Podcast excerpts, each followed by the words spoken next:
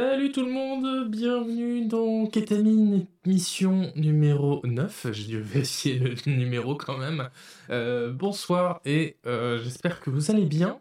On se retrouve ce soir bah, pour euh, plusieurs heures pour parler jeux de rôle, pour parler euh, point d'expérience, Fallout 2, enfin les bases quoi, j'ai envie de dire. Bonsoir, bonsoir. Ça me fait très plaisir de, vous, de vous retrouver, d'autant que ça fait un petit moment ah, que je fais de l'écho. Alors comment ça se fait? Ah oui? Euh, mais c'est ça, qu'est-ce que ça fait là ça? Voilà, ça devrait être mieux. Il y avait, un, il y avait un- une nouvelle source euh, audio, je sais pas ce qu'elle foutait là. Euh, en tout cas, ça me fait très plaisir de vous retrouver. Ça faisait un petit moment que j'avais pas lancé un kétamine, parce que là, bah, j'ai eu des soucis d'agenda. Mais je vous avais quand même laissé entre de bonnes mains, puisque je vous avais sorti des petits contenus exclusifs si vous êtes abonné au, Patreon. Notamment, j'ai sorti l'interview de Guillaume Vire, qui est donc un développeur de JRPG, qui a une approche super intéressante de, de, de la différence entre jeu de rôle occidental et le, et le JRPG. Euh, donc ça, c'est sur le Patreon. Je vous ai aussi fait un récap des meilleurs démos de RPG à tester pendant le, Steam NeoFest. Euh, alors bon, maintenant c'est un peu tard pour le Steam NeoFest, mais ça vaut le coup quand même d'aller lire pour voir bah, quels RPG sont en train de mijoter euh, dans la grande marmite du développement, voilà, tout simplement. Et tout ça, donc, c'est à retrouver sur, sur le Patreon. Euh, D'ailleurs, j'en profite pour rappeler, comme d'habitude, que les émissions sont disponibles en podcast, que si vous ne trouvez pas sur YouTube, vous pouvez chercher Ketamine TV, parce que sinon il a tendance à remplacer QU par un K, je ne sais pas pourquoi, jamais entendu parler de ça. Euh, et, euh, et voilà, on va vous pouvoir démarrer. Qu'est-ce que je vais vous dire d'autre? Oui, que prochainement je vais, je vais vous euh, concocter un petit euh, contenu exclusif euh, encore pour le Patreon qui est qui est qui parlera de Citizen Sleeper, voilà. Mais ça, effectivement, comme vous, le- dites très bien dans le chat, ce sera pour quand j'aurai fini de jouer à Eldivers 2, qui qui prend beaucoup beaucoup beaucoup de temps. Mais c'est très bien, j'aime beaucoup. La dernière fois, je vous avais dit que si vous vouliez aider l'émission, fallait pas hésiter à en parler autour de vous, à vos potes, vos votre chien, votre belle-mère. Euh, euh, et, euh, et vous l'avez fait, j'ai l'impression, donc ça ça m'a fait super plaisir. Et, aussi, il y a beaucoup de gens qui sont abonnés gratuitement au Patreon pour avoir les mails du, contenu gratuit ou les mails qui annoncent l'émission. J'ai vu qu'il y avait pas mal de gens qui avaient fait ça. Bah, c'est vraiment cool. bienvenue et, et- n'hésitez pas à les rejoindre. Voilà. Donc, ce soir, on va parler évidemment de l'actu jeu de rôle, mais il y aura aussi cet article sur les experts du RPG qui dissèquent Baldur's Gate 3 que je vous tease depuis bien trois mois à mon avis. Et en fait, on n'a jamais le temps de le faire parce que à chaque émission, je le mets en fin de, à la fin de mon conducteur. Et en fait, l'émission est déjà trop longue, donc je, le coupe pour la prochaine fois. Et en fait, bah, ça, ça- continue. Donc là, cette fois, j'ai été malin, je l'ai mis en premier dans mon conducteur après l'actu. Donc on pourra, euh, euh, euh, en parler cette fois. c'est- promis, on en parle ce soir. Et c'est finalement, j'ai coupé au montage du coup ce que le- le- le- l'espèce d'analyse sur Pillars of Eternity que j'avais que j'avais teasé et qui en fait finalement sera plutôt pour la prochaine fois du coup, mais c'est pas grave, ça ne va pas se périmer. Zik de Citizen Sleeper, oui absolument, que j'ai rajouté euh, à, la, playlist. J'espère que le mixage audio est bien, vous, me direz pendant l'émission. Et je voulais dire aussi avant de démarrer euh, l'émission, ça fait beaucoup d'un coup, mais euh, je profite pour dire que je vais essayer un nouveau truc sur les, les replays, ou plutôt que balancer les replays vidéo, je veux dire, donc plutôt que balancer toute l'émission tout de suite, je vais la segmenter un peu, et je vais essayer de faire des vidéos sur chaque sujet, parce qu'en fait je me suis dit que ça n'avait pas de sens de, de faire une vidéo euh, unique avec une problématique sur euh, un sujet, et en fait le sujet il est c'est une demi-heure au milieu d'une vidéo de deux heures. J'ai l'impression que sur YouTube ça c'est c'est idiot, voilà, et ça ne marche pas. Donc euh, on va faire un peu différemment. Euh, mais vous inquiétez pas, il y aura euh, quand même dans quelques jours un replay euh, de l'émission entière, donc euh, pas d'inquiétude. Euh, Et sur ce, bah, je crois qu'on va pouvoir commencer euh, à parler de l'actu du jeu de rôle.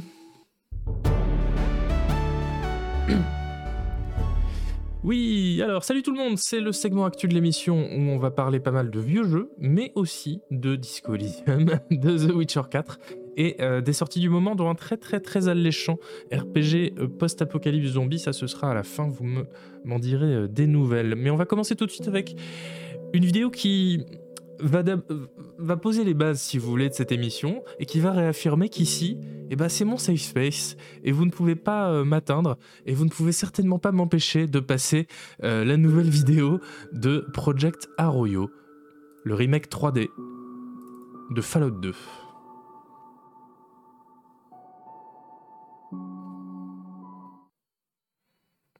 Mais il n'y a pas de son. Alors attendez. Bah, c'est dommage, je rate tout mon effet. Oh là là là là, quelle émission mal configurée. Euh, voilà. Allez, on se l'armait pour le, pour le plaisir. On va deux fois, je suis content.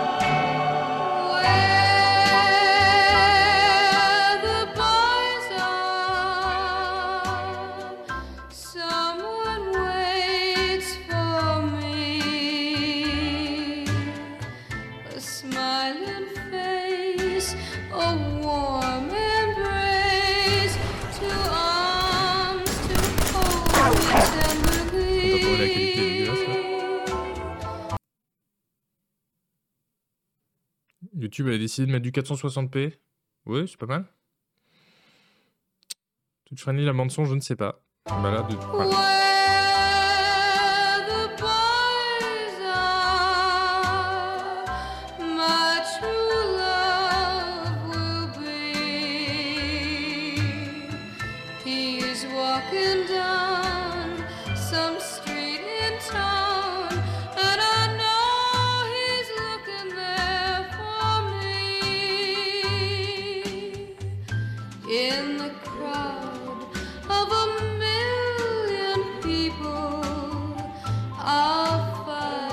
C'est la quatrième fois. Euh, c'est la quatrième fois que je vois cette euh, cette vidéo et je suis toujours autant euh, saucé, autant. Je suis presque ému hein, en fait. En vrai, je trouve ça vraiment très très très bien. je, veux dire, c'est assez fou à quel point on reconnaît les les différents lieux de, Fallout 2. Euh, malgré le fait que c'est basé sur des sprites qui ont plus de 25 ans. Donc c'est quand même un exploit, je trouve.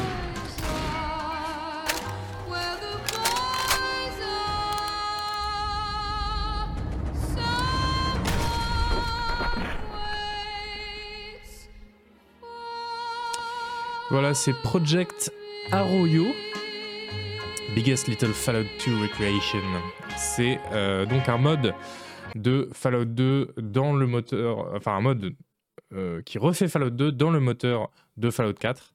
Euh, et euh, alors, je suis content évidemment, mais il faut bien sûr savoir, se rappeler qu'aucune aucune totale conversion d'envergure pour Fallout 4 n'est jamais sortie. Hein. donc, je mets pas non plus trop d'espoir dedans, même si bien sûr ça va changer ça avec Fallout London plus tard dans l'année.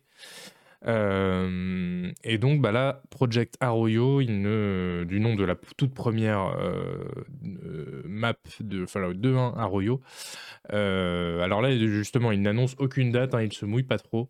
et par contre, ils annoncent rechercher des, des, bénévoles. Donc, si vous avez du temps à donner à ce projet, n'hésitez pas. Comme ça, il pourra peut-être sortir un jour. Et vraiment, attendez, voilà, j'avais noté. Enfin, ça, je sais pas s'il y a des joueurs de Fallout 2 dans la salle. J'espère. Mais ça, c'est assez dingue parce que ça a l'air de rien, mais moi, c'est vraiment pile comme ça que je me, représente les forêts de, de Fallout 2 avec ces arbres vraiment malingres, très bizarres, très hauts. Euh, voilà, haut perché et très fin. Et ils ont réussi vraiment à, même le, bon degré de, clairsemage des arbres dans, la forêt. Enfin, je sais pas, moi, il y a un vrai, truc. Et puis on reconnaît les endroits. Euh, je sais plus, je crois que c'est juste après, voilà. Ça, on reconnaît, c'est euh, dans, dans royaume, justement, on, voit très bien pile euh, le moment, enfin l'endroit où on est, le temple des épreuves évidemment aussi, même si c'est pas la partie de Fallout 2 que tout le monde a envie de retrouver. Bon voilà, en tout cas, Project Arroyo. et je suis tout simplement fort saucé. Mais restons dans les vieux pots et les meilleures soupes si vous voulez, le voulez bien, puisque c'est Felipe Pepe qui nous informe que euh, la version open source de Star Control 2 est sortie sur Steam. Et je sais que ça fera plaisir à quelques dinosaures dans le chat. Euh, euh, donc c'est la voilà une version open source donc elle est gratuite et ça s'appelle Freestars 2. The Hurricane Masters et ça plairait aux nostalgiques puisque Star Control 2 c'était un des plus gros RPG spatiaux pré 2000 et ça mélangeait exploration, combat, dialogue, des, dialogues qui étaient d'ailleurs assez poussés. Et on était totalement libre d'explorer la galaxie avec, à votre avis, combien de planètes? Eh bien, non moins que 3800, donc euh, repassa Starfield, j'ai envie de dire. Euh, si vous voulez en savoir plus sur le jeu, bah déjà, donc c'est sur Steam, vous pouvez y aller. C'est free, donc c'est pas Star Control 2, c'est Free Stars, mais bon, c'est le même jeu. Hein. Et il y a un article euh, oui, ok. Il y a un article chez euh, Hardcore Gaming 101 qui, qui dissèque vraiment le jeu et qui explique à, quel point le, jeu était vraiment cool. Et varié et intéressant et pourquoi il a eu un tel impact? Puisque d'ailleurs Philippe Pepe rappelait qu'il avait été une des inspirations de pas mal d'autres jeux dont Fallout. je vais vous mettre le lien dans le chat si ça intéresse des gens. Et qu'une OST de folie aussi, oui, c'est vrai, c'est vrai. Et là, par contre, moi, l'OST de folie de Steven Slipper, elle, euh, ah oui, elle était un peu en train de, en baisse de régime. Ah bah c'est reparti sur Pillars of Eternity. Bon, c'est pas grave. Euh, sinon, bah merci Tonton pour le, lien dans le chat. Sinon, on a eu des nouvelles du nouveau euh, projet, du nouveau jeu The Witcher. C'est chez GameDeveloper.com qui ont réussi à parler avec le patron du studio, qui nous parle enfin de Project Polaris. Alors Project Polaris, c'était le, nom de code du, nouveau jeu Witcher qui était en, production chez, CD Projekt. Et euh, il avait été annoncé en 2022, on savait rien dessus. Et là, on sait toujours pas grand chose dessus, mais la production, ça y est, va enfin démarrer cette année. Euh, là, les devs espèrent avoir 400 euh, personnes dessus d'ici l'été. Donc ça démarre fort. C'est, le prochain jeu sur leur liste. C'est le prochain jeu qu'ils espèrent sortir. Euh, même par exemple la suite de Cyberpunk, c'est, pour après. Donc là, ils vont vraiment repartir sur du, du The Witcher à balle à partir de cette année. et tout ce qu'on sait du jeu pour l'instant, c'est qu'a priori, ce sera pas un jeu avec Geralt. Et ce sera le premier d'une trilogie de, jeux The Witcher, figurez-vous. Euh, donc le, premier de trois jeux.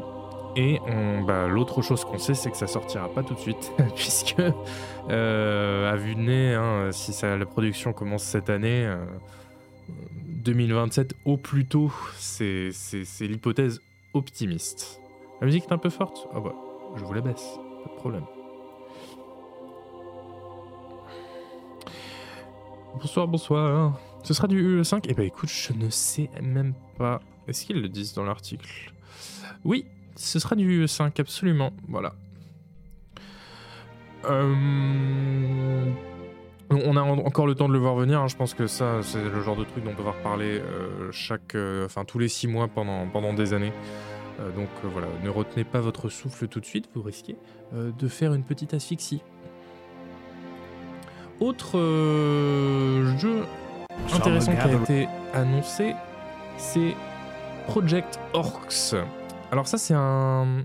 Vous l'avez peut-être pas vu passer parce que ça n'a pas la même caisse de résonance que The Witcher 4. Euh, le... C'est un, genre de RPG multijoueur qui est conçu pour être le, support de parties euh, qui imitent un peu le jeu de rôle sur table.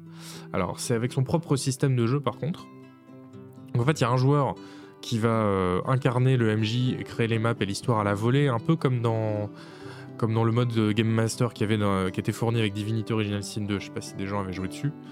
Euh, et euh, par contre, les autres joueurs participeront aussi à l'histoire avec, je crois qu'il y aura un genre de progression persistante. Bon, j'ai pas tout compris honnêtement. mais en tout cas, les devs misent voilà, sur la collaboration entre tous les joueurs pour aboutir à une histoire réussie peut-être qu'ils n'ont jamais joué à un jeu de rôle sur table, puisque moi j'aurais utilisé beaucoup de termes pour décrire les jeux de rôle sur table, mais alors pas du tout une collaboration entre tout le monde pour une histoire réussie. c'est vraiment l'inverse. Euh, donc on va voir, euh, on va voir ce que, que ça dit. et d'ailleurs, oui, c'est ça, l'un des outils qu'ont les joueurs pour influer sur la partie et sur l'histoire, euh, c'est que euh, il y aura des choix. Euh, on pourra choisir le résultat de tous les dés. C'est-à-dire que si tu rates un jet de dés, par exemple, au lieu, il va se passer un truc de négatif, mais c'est toi qui vas choisir quel truc négatif il va se passer. Donc ça, c'est vachement intéressant, je trouve. Par exemple, si tu fails un jet de dés de, de discrétion et que ça fait, du coup, tu te fais repérer par des mobs, ben, après, tu peux choisir, alors avec, en, accord aussi avec le groupe, si tu fais plutôt apparaître une meute de loups ou un ogre géant. Euh, j'imagine que le Game Master aussi aura euh, une influence là-dessus. Et euh, voilà, donc ça, on imagine très bien toutes les opportunités de, roleplay que, que, que, ça donnera. Il n'y a pas de date de sortie pour le moment, mais si vous voulez en savoir plus, il me semble que... ouais, il y a un article... Oh là là, Euh, il y a un article euh, intéressant là-dessus sur euh, PC Gamer qui a pu y jouer et qui est très enthousiaste. Je vous ai mis le lien dans le chat également. Mais du coup, les PNJ sont gérés comment? Je pense que les PNJ sont gérés par le Game Master, du coup.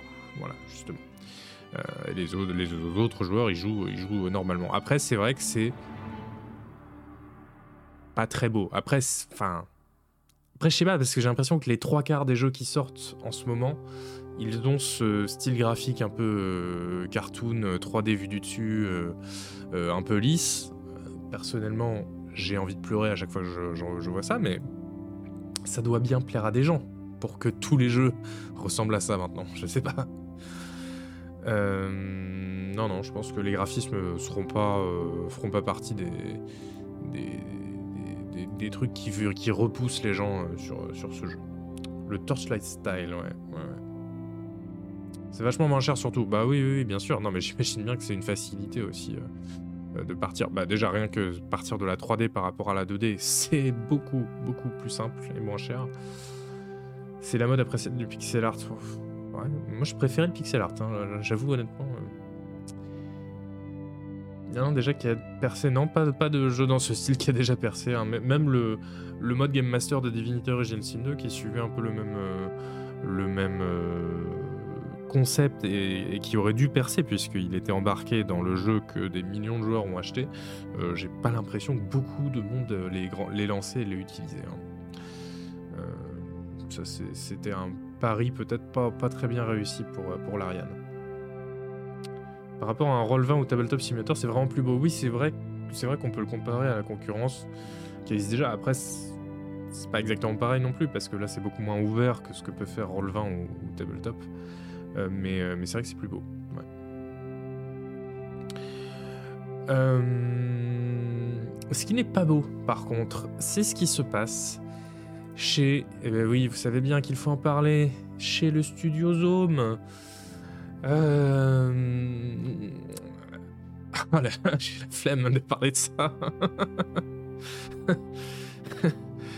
le studio Zome, donc le développeur de Disco Elysium, a encore des problèmes. Et cette fois, on dirait bien que c'est euh, la bonne, hein. on dirait bien que le studio est vraiment mort à l'intérieur. Alors pas à l'extérieur, hein, mais, mais à l'intérieur. C'est comme un cercueil si vous voulez. À l'extérieur, ça a l'air tout à fait propre et, carré, mais à l'intérieur, eh ben, il y, a des gens morts. Euh, voilà, vous avez déjà dû en entendre parler euh, ailleurs, et, mais perso, ça me, ça me déprime pas mal, donc voilà, on va pas, va pas s'étendre mille ans là-dessus, mais en gros, voilà, le dernier auteur à avoir bossé sur Disco Elysium, euh, Argo Tuuli, qui a été licencié, avec euh, d'ailleurs euh, plein d'autres personnes du studio. Il bossait sur un projet d'extension standalone à Disco Elysium, qui du coup a été annulé. Et enfin annulé tout comme d'ailleurs la suite de Disco Elysium qui avait été annulée l'an dernier.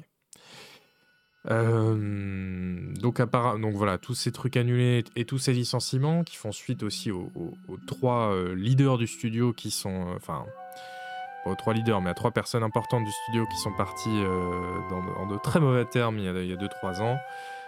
Helen Hinpere, Robert Kurwitz et Alexander Rostov, qui, était le directeur artistique, et les deux autres des, auteurs sur le jeu, et qui étaient partis. Donc voilà, tout, ça mis bout à bout, ça fait que ça sent assez mauvais pour le studio, qui d'ailleurs, et c'est peut-être même la cause de tout ça, a été racheté en loose day par un homme d'affaires un peu louche.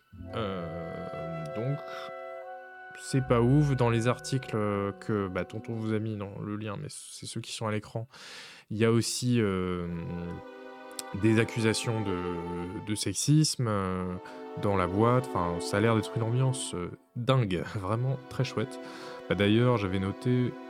Voilà, c'est Dora Klinčić qui est, l'une des autrices qui a été licenciée et qui a rejoint le studio un peu après la sortie de Disco Elysium qui dit C'est comme être né en Yougoslavie dans les années 90 tu as manqué la fête et maintenant t'as juste le droit au bain de sang. Génial Un peu tristouné pour un jeu qui semble critiquer ses pratiques. Bah oui, d'autant... Bah oui, mais justement, en fait, le... L'idée, c'est qu'a priori, euh, c'est pas les gens qui ont écrit cette critique du capitalisme qui, qui ont racheté euh, le studio et qui l'ont transformé, c'est des capitalistes. et malheureusement. Mais bon, euh, quelque part, c'est vrai que c'est c'est plutôt une, belle histoire aussi, quelque part, que Disco Elysium euh, reste un peu un ovni et, n'ait pas de suite et que, et que ça ne devienne pas, euh, comme on aurait pu le craindre d'ailleurs, puisqu'il y avait une série télé aussi qui était en projet à un moment, euh, que ça devienne un espèce de, de, consortium du jeu vidéo. voilà. C'est pas forcément ce qu'on voulait de Disco Elysium de toute façon. Ils ont fait quoi à part Disco Elysium? Bah rien, justement. Hein, c'était le premier jeu du studio en 2019 et depuis, bah, ils ont fait que annuler des trucs et tout. Hmm. Salut, salut euh, aux gens qui nous rejoignent. Euh, mais bref, passons. C'est euh, voilà, c'est comme ça, c'est comme ça. Euh, voilà, je voulais vous montrer aussi une vidéo de nos potos chez Origami qui ont fait donc une vidéo de non moins de 3h32 sur la 3D isométrique. la 3D isométrique d'hier aujourd'hui. Donc il, voilà, il, balaye toute l'histoire de, la 3D isométrique. Alors c'est toute l'histoire, mais notamment la, très vieille histoire puisque euh, les trois quarts de la vidéo parlent de ce qui se passe avant 1990, mais euh, en même temps c'est bien parce que c'est aussi la période qu'on connaissait le qu'on connaît le moins. Si c'est pour parler des RPG isométriques qui sont sortis depuis deux ans, c'est peut-être moins moins original. Euh, en tout cas, il y a moins de plus-value. Donc voilà, merci à, Sylvain Testé, Raphaël Lucas et Patrick Helio qui, font cette, émission et qui, qui parlent de l'isométrique de très belle façon. Mais bon, après, il faut avoir un peu de temps, puisque voilà, 3h30 quand même.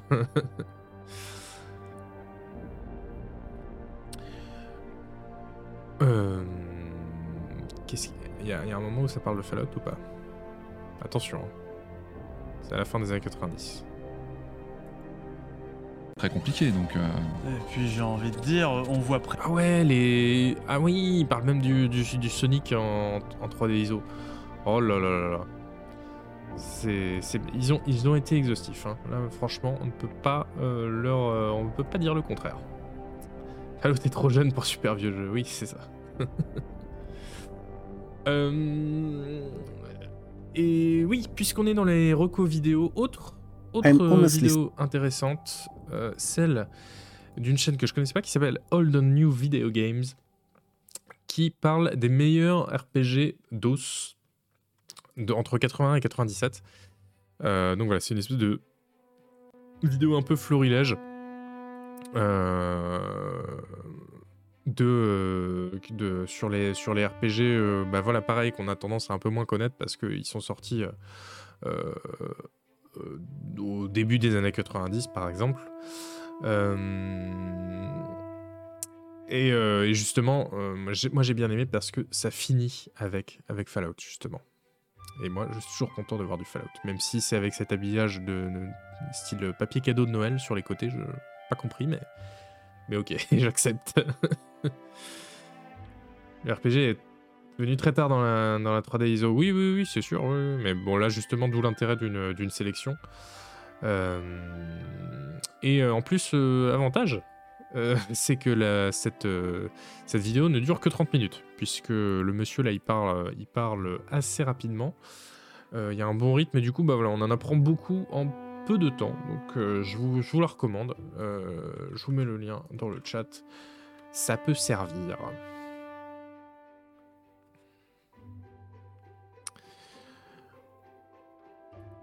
Passons à une autre annonce, celle de la Atom Team de, Atom RPG qui annonce leur nouveau projet qui s'appelle Swordhaven Iron Conspiracy, le complot de fer. Euh, qui. Euh, qui. Euh, j'ai perdu mon conducteur. Voilà, qui est un jeu de rôle inspiré des jeux Infinity Engine, figurez-vous. Donc voilà, Infinity Engine. le moteur de la fin des années 90, les Baldur's Gate, euh, et euh, Icewind Dale notamment. Euh, donc il faut s'attendre à un RPG médial fantastique assez classique, avec un moteur qui permet, ils le disent déjà, de passer du tour réel posable au tour par tour. Donc eux, ils sont malins, ils, ils le prévoient à l'avance, ils vont pas rajouter le mode tour par tour après, comme ont dû faire Obsidian et, et dans leur, dans leur RPG. mais bon, quitte, moi je, bon, je continue à trouver que c'est un peu bizarre d'avoir deux systèmes euh, de jeu de combat que tout oppose euh, dans, un, RPG. Peut-être choisissez entre le tour par tour et le temps réel posable. Et si le, tour, temps réel posable c'est nul et que personne en veut, puisque apparemment c'est le cas, bah arrêtez de le mettre dans vos jeux en fait, peut-être. Choisissez, je sais pas.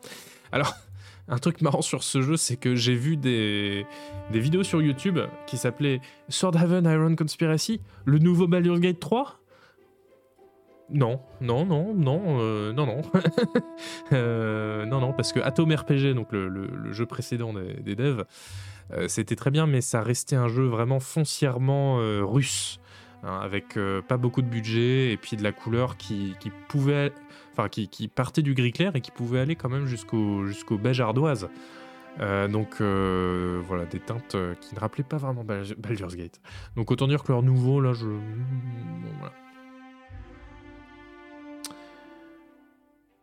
Baldur's Gate 3 avait réussi à convaincre les joueurs de jouer au tour par tour, c'était match de revenir en arrière. Oui, mais même si, plus, le tour par tour n'avait pas besoin d'un tel ambassadeur, il avait gagné la guerre, hein, clairement. Puis, enfin, Obsidian et, Kim sur les Pillars of Eternity et All 4 sur Kingmaker qui doivent rajouter le tour par tour en catastrophe après la sortie du jeu, c'est quand même un bel aveu que, que le Torel posable, ça marchait pas bien. Je suis en train de lire l'article sur Star Control 2, et bien que ce soit de loin mon jeu préféré de la période, je pensais pas qu'il avait une telle influence sur tant de jeux, y compris sur Tim Kaine, le créateur de Fallout. Ouais, absolument, ce tirer faire, euh, c'est ce que je disais tout à l'heure, il a eu une influence sur vraiment beaucoup de jeux, donc euh, on, gagne, on gagne à le connaître, ce, petit, euh, euh, Star Control 2 ou donc Free Stars sur, euh, sur Steam, sa version euh, open source. C'était bien Atom RPG Bah écoute tonton, euh, Atom RPG, bon déjà faut accrocher au, style. Hein. Bon ça c'est ça c'est de Grade, c'est le, leur RPG d'après. c'est beaucoup plus beau déjà, voilà. Voilà, les, les, captures sont plutôt bien choisies. Non mais ça ne rend pas justice. Il est où? Atom RPG Voilà. Atom RPG. Voilà, Atom RPG. Voilà. Euh, bon, visuellement, c'était chaud et il y avait un côté brut de décoffrage et justement qui, qui, ajoutait encore au côté très euh, Europe de l'Est euh, du jeu. Mais sinon, c'était bien, ouais, mais c'était voilà, un peu vide, c'est pas forcément très bien équilibré. après, ça reste un hommage au, au premier Fallout, donc c'est c'est pas mauvais. On dit Spartiate, oui, c'est très Spartiate. Les Spartiates russes, les fameux. Euh, enfin bon, toujours est-il que leur nouveau projet là, euh, Heaven Iron Conspiracy, ça, euh, ça a quand même du potentiel. Ils ont réussi à faire plus beau hein, quand même que Atom RPG. Voilà, on va se le remettre. Euh, voilà, c'est quand même pas la même chose, même si ce Fog of War euh, qui prend la moitié de l'écran, moi je trouve ça insupportable, mais bon, c'est un autre débat. En tout cas, ça fera un beau, RPG euh, d'été d'ici, d'ici quelques années, donc on va, on va surveiller ça.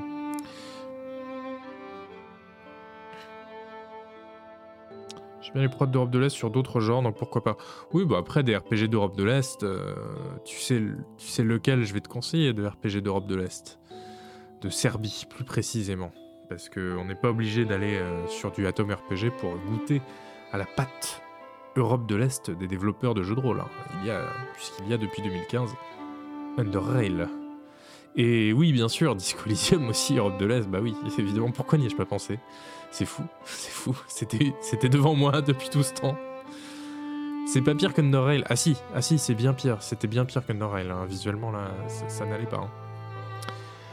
Euh, et puisque je suis sur des jeux clivants, eh ben continuons de cliver avec euh, le Kickstarter de Corridor trop fort déjà, qui euh, est un, un hack and slash qui est euh, encore sur Kickstarter, là, il y a encore 5 jours pour participer. Euh, enfin, un hack and slash, c'est un action RPG, s'il vous plaît, qui a récolté 24 000 euros, ils ont demandé 20 000, et c'est pensé pour être de la coop. moi, je trouve ça plutôt, plutôt joli, plutôt élégant, et euh, leur, euh, leur, slogan, leur, euh, leur tagline, c'est Prenez la forme des créatures que vous tuez.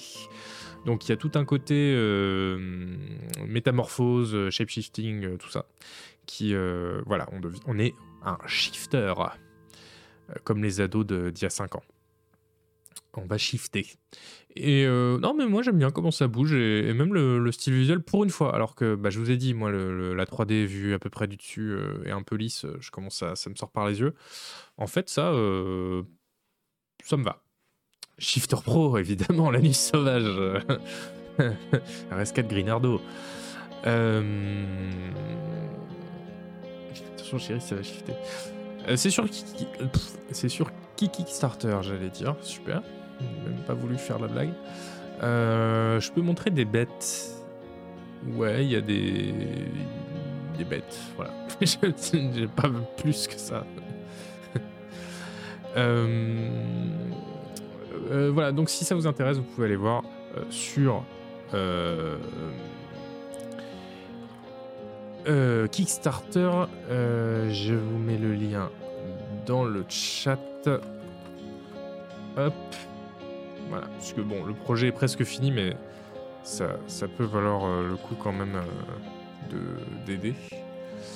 Euh, et puis, autre chose, mais là j'ai même pas prévu de vidéo tellement je suis, bah on va pas en parler, c'est le DLC d'Elden Ring qui a été annoncé pour le jour de la fête de la musique, figurez-vous, c'est beau, c'est beau. Le 21 juin, enfin le 20 juin selon Steam. Euh, voilà, le premier DLC euh, de Elden Ring, Shadow of the Elden Tree. Et euh, bah voilà, moi j'ai pas joué à Elden Ring, donc vraiment mon analyse sur, le DLC, ça, ça va être absolument inutile. tu vas pouvoir reprendre ta save de 200 heures, oui bien sûr. Mais en tout cas, je laisse les Elden Ringos dans le chat faire éclater leur joie. Même si, bien sûr, vous étiez, vous étiez déjà au courant, il n'y avait pas besoin de moi là.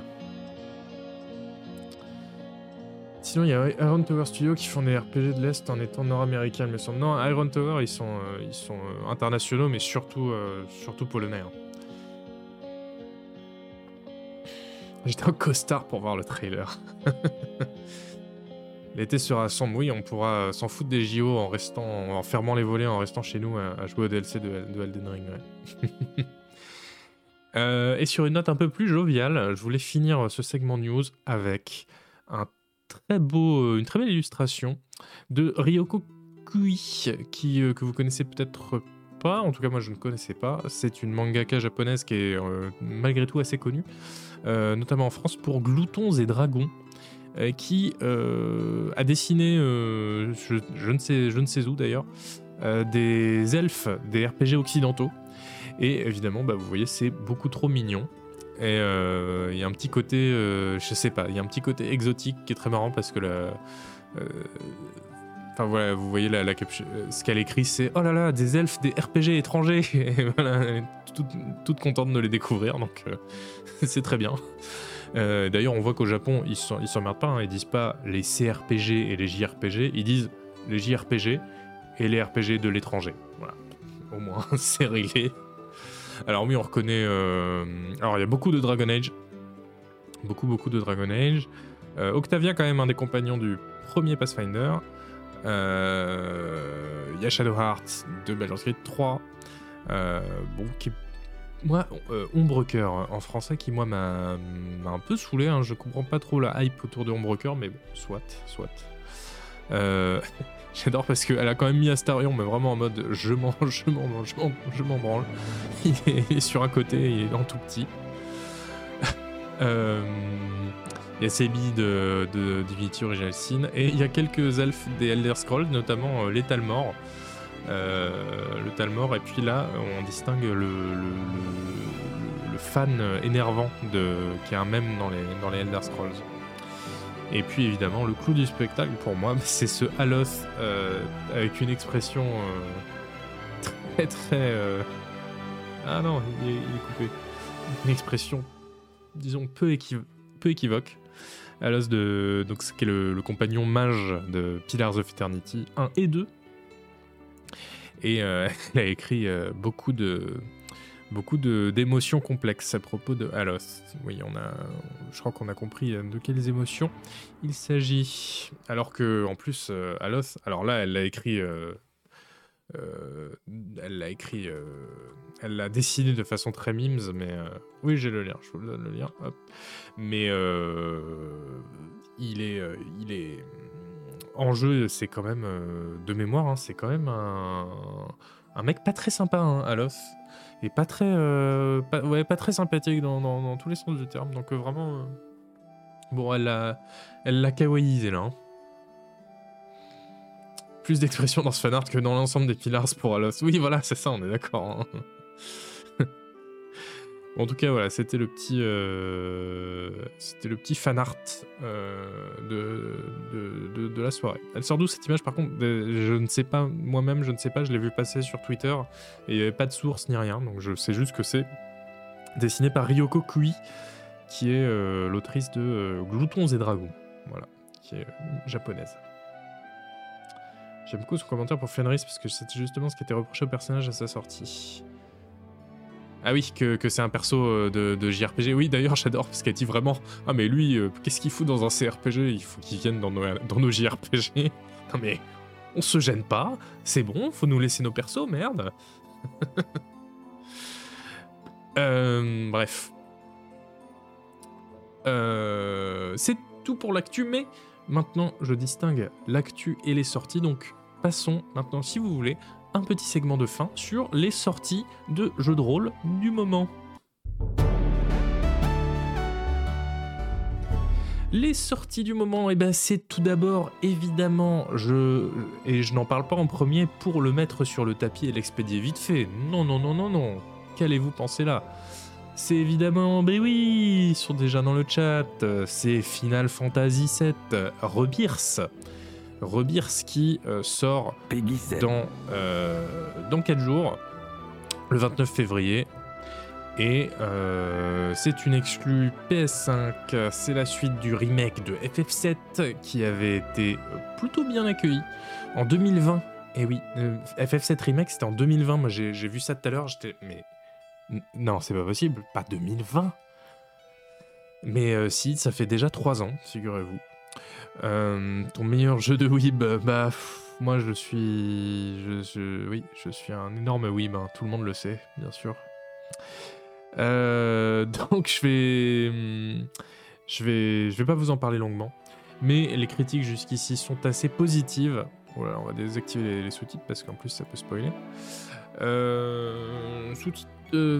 Critique assez positive chez Canard PC. Et ben il y a le test déjà qui est sorti de Rudyard Clipping qui en fait une très bonne critique, qui, qui, a beaucoup aimé. Et d'après son test, je soupçonne, je subodore que ça plaira euh, aux nostalgiques qui y ont joué durant leur enfance. Mais simple intuition, évidemment. 4 ans. Ah oui, 4 ans en 2020, merde. Oh mais euh, c'est encore pire. C'est encore pire. Alors voilà, euh, bah c'est tout pour moi. hein. Mais, je vois dans le chat tous mes, mes Final Fantasios sûrs. Moi je suis plutôt Team Spirou, mais bon. Euh, cette blague pour moi est le meilleur truc que m'a apporté Final Fantasy dans, toute ma vie. hein. Euh, je suis turbo chaud. Bah oui, non mais c'est pour vous. Mais moi, ça me fait plaisir de vous voir heureux. Qu'est-ce que vous voulez? J'ai le cœur sur la main. Je vous mets la vidéo. Euh, même si je, je ne comprends rien. hein, Je comprends rien au concept de ce jeu. Bref. Final Fantasy VII Rebirth. Euh, par contre, par contre, par contre, moi, je suis extrêmement saucé par la sortie d'un jeu que vous n'avez sans doute pas vu passer et qui s'appelle Stories from the Outbreak. Euh, les histoires de la contagion, je sais pas. C'est une exclu PS5, ouais, absolument. Euh, contrairement à Stories from the Outbreak qui est sorti sur Steam récemment, il y a 5 jours, et qui est un RPG tactique en pixel art sur la survie à une apocalypse zombie. Et regardez comment ça a l'air cool Mais c'est délirant Moi, plus je vois de- des, images de jeu, plus je me dis que j'ai raté ma vie à ne pas l'avoir acheté Day hein. Euh, bon, il sera toujours temps de se rattraper après, c'est pas grave. Et euh, donc un jeu où on dirige euh, un groupe de survivants dans les ruines, figurez-vous, de... de quelle ville? Eh ben de Riga. Riga, la capitale de la Lettonie. Euh, et euh, donc voilà, petite, euh, petite, petite touche d'or- d'originalité dans le décor, petite touche d'originalité même dans les graphismes qui sont... Enfin non, c'est vrai que c'est peut-être pas original, mais en tout cas c'est génial. Voilà, moi le pixel art, je suis un vendu du pixel art, vous le savez, donc dès qu'il y en a, moi je suis content. Et euh, il y aura donc euh, des choix stratégiques, euh, du scavenge pour des ressources, des combats au tour par tour qui sont style JRPG. Vous voyez que je pense aussi à vous, hein, les, les, les, les, Final Fantasios. Ah là, regardez, c'est Tifa là, je la reconnais. Si, si, si, si.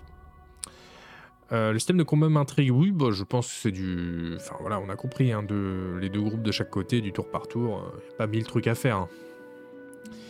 Euh, les évaluations Steam, pour le moment, sont très positives pour un jeu qui est sorti il y a 5 jours. Enfin voilà, moi c'était ma découverte euh, du moment et je me suis dit, mais ça, il faut que je leur en parle parce que ça a l'air, ça a l'air, euh, ça a l'air fabuleux. Qu'est-ce qu'ils ont fait d'autre, Covid Games là? Ah, c'est eux qu'on. Ah oui, c'est eux qui ont fait Merchants of the Sky et le Fishing Garden. Oh, je l'avais streamé ça. Qui se rappelle que j'ai streamé ça sur sur, sur ces PC Comment j'ai streamé ça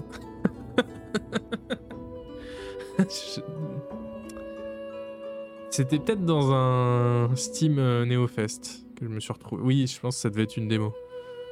Euh, très, très, très chouette. euh, En lundi. Ah, ben non, c'était lundi cosy, bien sûr, tonton. Bah oui, merci. Et Merchants of the Sky qui était, qui était vachement bien, oui, j'y avais joué, euh, franchement, franchement très cool. Mais ils ont fait. Ah non, mais c'est de l'édition ça. Sur Steam, ils sont chiants, ils mélangent un peu l'édition et, le développement. Mais non, ça a l'air d'être eux aussi, un Covid Games. Merchants of the Sky, une, Sky, une, simulation de, marchand dans, vous un univers un peu, euh, un peu onirique dans les nuages. Bref, mais euh, tout ça pour dire, achetez Stories from the Outbreak parce que ça a l'air absolument euh, fantastique. Euh, de quoi on va parler après en termes de sortie? Eh bien, on va parler de Bundle Tale. Je sais que vous l'attendiez, vous étiez là dans le chat. Oh, est-ce qu'il va parler? Est-ce qu'il va en parler de Bundle Tale? Oui, je vais en parler parce que voilà, je sais que c'est votre, euh, votre cam à vous, tous les League of Legendios dans le chat. Euh, Bundle Tale qui est sorti le, 20 le 21 février, il y a 4 jours, et qui a été très bien reçu. Très bien reçu, donc voilà, allez-y, allez-y les yeux fermés. Ouf, enfin il en parle, aucune idée de ce que c'est. Mais c'est... en- Oh, ça suffit les sous-titres là. C'est le nouveau jeu euh, édité par Riot Games dans l'univers donc de League of Legends, dans la partie pipou hein, de l'univers League of Legends, chez les Yordle qui sont un peu les, les Ewoks de Endor si vous voulez. Euh, où on va notamment voir Timo, un des champions les plus, euh, euh, connus de League of Legends. Et c'est fait par les développeurs de Graveyard Keeper. Graveyard Keeper qui était un super Stardew Valley où on, où on jouait aussi un gardien de cimetière, enfin bref. Donc voilà, ça mélange agriculture, petite quête mignonne, exploration, combat un peu léger. Et donc ça a l'air de très bonne facture, même si c'est vrai qu'on peut on peut le dire. A, ce n'est pas faire injure au jeu de dire que c'est peut-être un poil enfantin. Bon, là-dessus, euh, là-dessus, je, ne peux rien dire. Mais regardez, oh, on taille des arbres et tout. Oh là là, moi, il y a un dance floor. Il y a un dance floor. Incroyable. Euh, voilà, Bundle Tale. Euh, bah, faudrait que j'y joue pour euh, vous dire un peu ce que ça vaut, parce que j'ai l'impression que pour l'instant, il n'y a pas grand monde qui, peut fournir un, avis euh, vraiment argumenté sur ce jeu. En vrai, c'est magnifique, par contre, je suis d'accord. Oui, visuellement, enfin, pas, faut pas déconner, même si ça vous fait pas envie. C'est quand même très, très, très bien fait, le, style visuel. beaucoup mieux, en tout cas, que celui de du jeu que je vais mettre pour que vous arrêtiez de me euh, casser les pieds avec. Hein, les forceurs là, on vous voit pire que Final Fantasy, hein, franchement. Cette semaine, vous avez été pire que Final. Vous étiez comme les fans de Final Fantasy et la les militants de la France insoumise combinés pour ce jeu cette semaine. C'est évidemment cette euh, daube de non, ah bah voilà, bah tout de suite ils se sont reconnus dans le chat. Hein. Voilà, c'est Last Epoch. Oh là là, j'ai trop hâte de jouer à Diablo. C'est pas du tout le même jeu que ce que je fais depuis 30 ans. Euh, Last Epoch, donc euh, le hack and slash qui est euh, vendu 34 balles et qui perso me donne envie de dormir tellement j'en peux plus des hack and slash. Mais, mais j'ai bien conscience que c'est très personnel que il euh, y a plein de gens dans le chat qui, qui ont envie de perdre leur temps euh, sur des hack and slash sans intérêt. Et donc, je, avant tout, je respecte.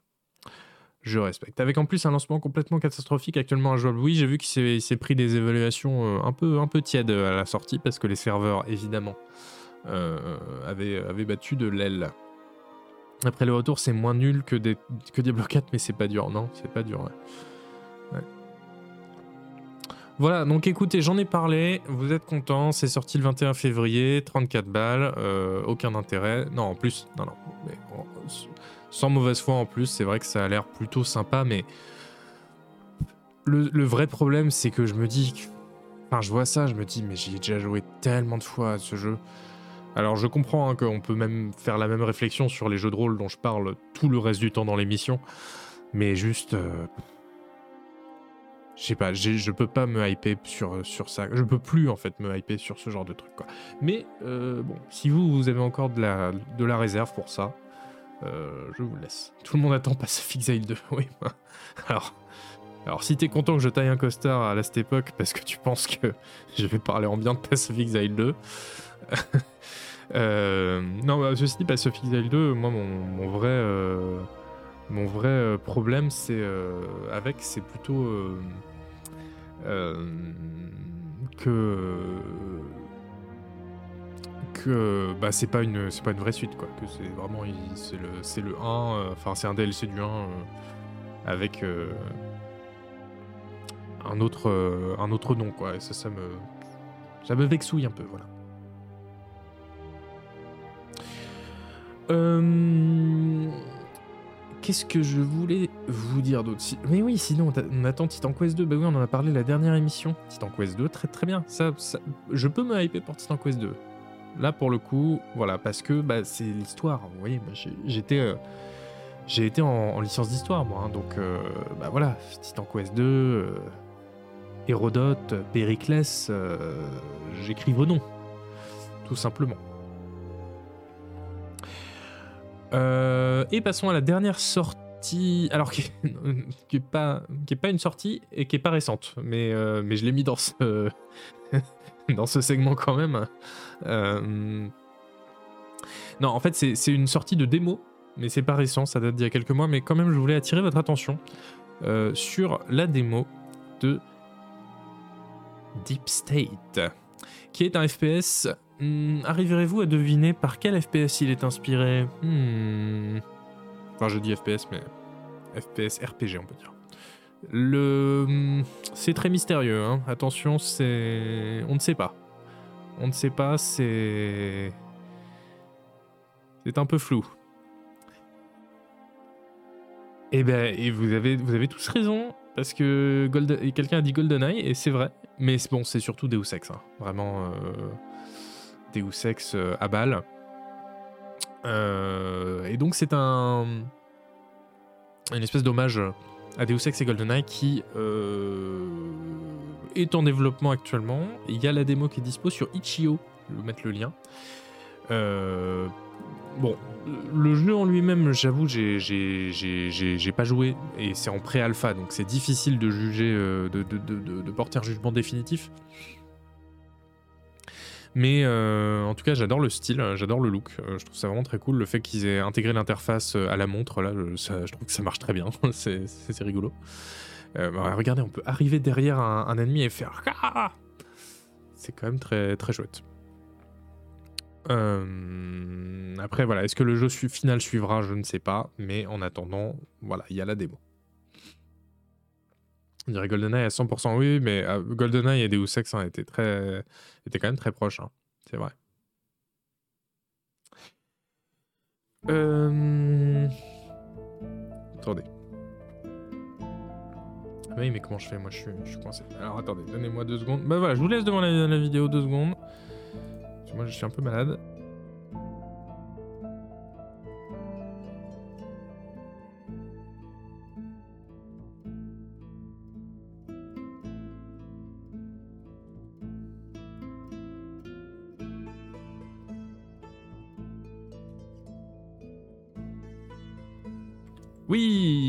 Je suis là.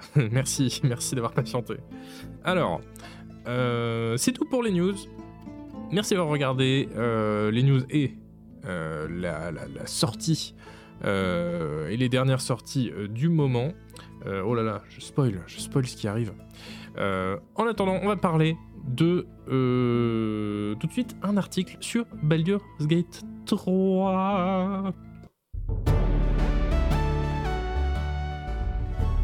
Oui, alors, je voulais qu'on lise ensemble un article que je vous tease depuis euh, des mois, un article de septembre, ça ne nous rajeunit pas, sur Baldur's Gate 3 et plus précisément sur ce qu'en pensent les, euh, grands noms euh, du jeu de rôle.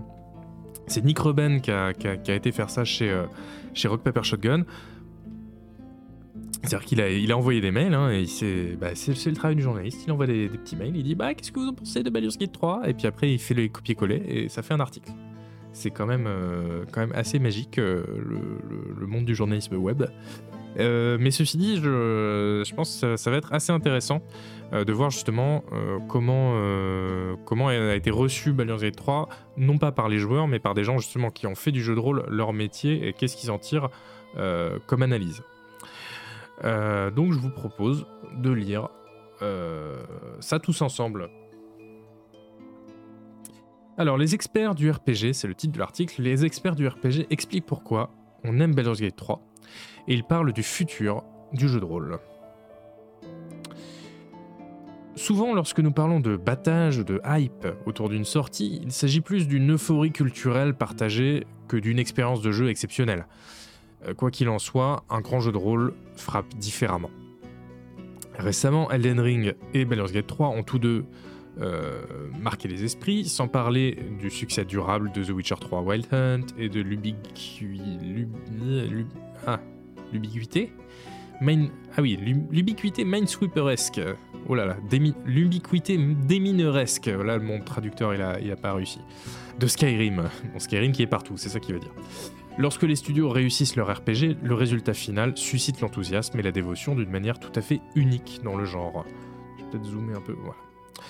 C'est pourquoi j'ai discuté avec le maître de Dragon Age, Baldur's Gate et Mass Effect, Marc Dara, qui est très connu, avec certains membres du studio Zaum et avec les auteurs de deux tomes des deux volumes définitifs sur l'histoire des jeux de rôle, Matt Barton de Dungeons of and Desktops, qui est un livre que je citais dans l'intro de, de Ketamine d'ailleurs, et euh, Felipe Pepe du CRPG Book, où j'ai collaboré. J'ai voulu interroger ces experts du genre sur tout ce qui concerne le choix et les conséquences, la liberté du joueur et le succès phénoménal de Baldur's Gate 3. Qu'est-ce qui fait d'une niche un phénomène? Qu'est-ce qui permet de créer un grand jeu de rôle? Et qu'est-ce qui rend ce genre si spécial aux yeux des gens? Il s'avère que la dernière question est un peu difficile à poser. La beauté d'un grand jeu de rôle réside dans le fait qu'il s'agit de l'expérience informatisée la plus proche de vous donner l'impression de euh, euh, vous engager avec une autre conscience de l'autre côté de votre écran d'ordinateur, explique Justin Keenan, scénariste et concepteur narratif chez Zaom. Alors lui, euh, pour info, lui, il a rejoint, il est toujours chez Zaom, il a rejoint Zaom pour écrire sur The Final Cut. Donc Disco Elysium de base, il n'y était pas, il n'a pas participé, et après il a fait certaines des quêtes inédites par exemple, et des nouveaux dialogues de Disco Elysium The Final Cut. Euh, c'est ce pouvoir magique au bout des doigts du joueur qui lui permet d'aborder une histoire sous tant d'angles différents, avec tant de perdus différents, que les éléments du jeu de rôle lui offrent, ajoute Kaspar Tamsalou, l'artiste principal de Zaom, qui a remplacé Alexander Rostov. Pépé qui a récemment publié... Pépé, j'adore. Philippe Pépé, qui a récemment publié l'édition augmentée de son magnifique volume à but non lucratif chez Bitmap Books, The CRPG Book, raconte qu'il a joué au tout premier Baldur's Gate avec son frère il y a des années, une certaine quête vous permet de fabriquer une armure à partir de peau humaine, mais vous ne pouvez la porter que si vous jouez un personnage d'alignement maléfique.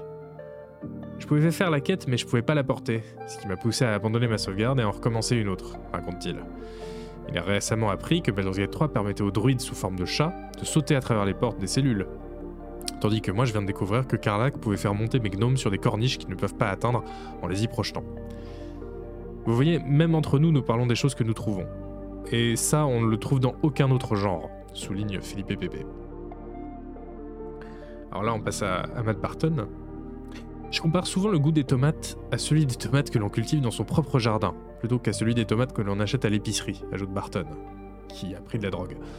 Bien sûr, vos tomates peuvent être grumeleuses et avoir de petites taches, mais bon sang, ce, sont vos tomates. Et vous étiez là avec elles tout le temps, vous les avez arrosées, vous les avez nourries, les taillées, vous les avez défendues contre des lapins, euh, tout ce qu'il faut.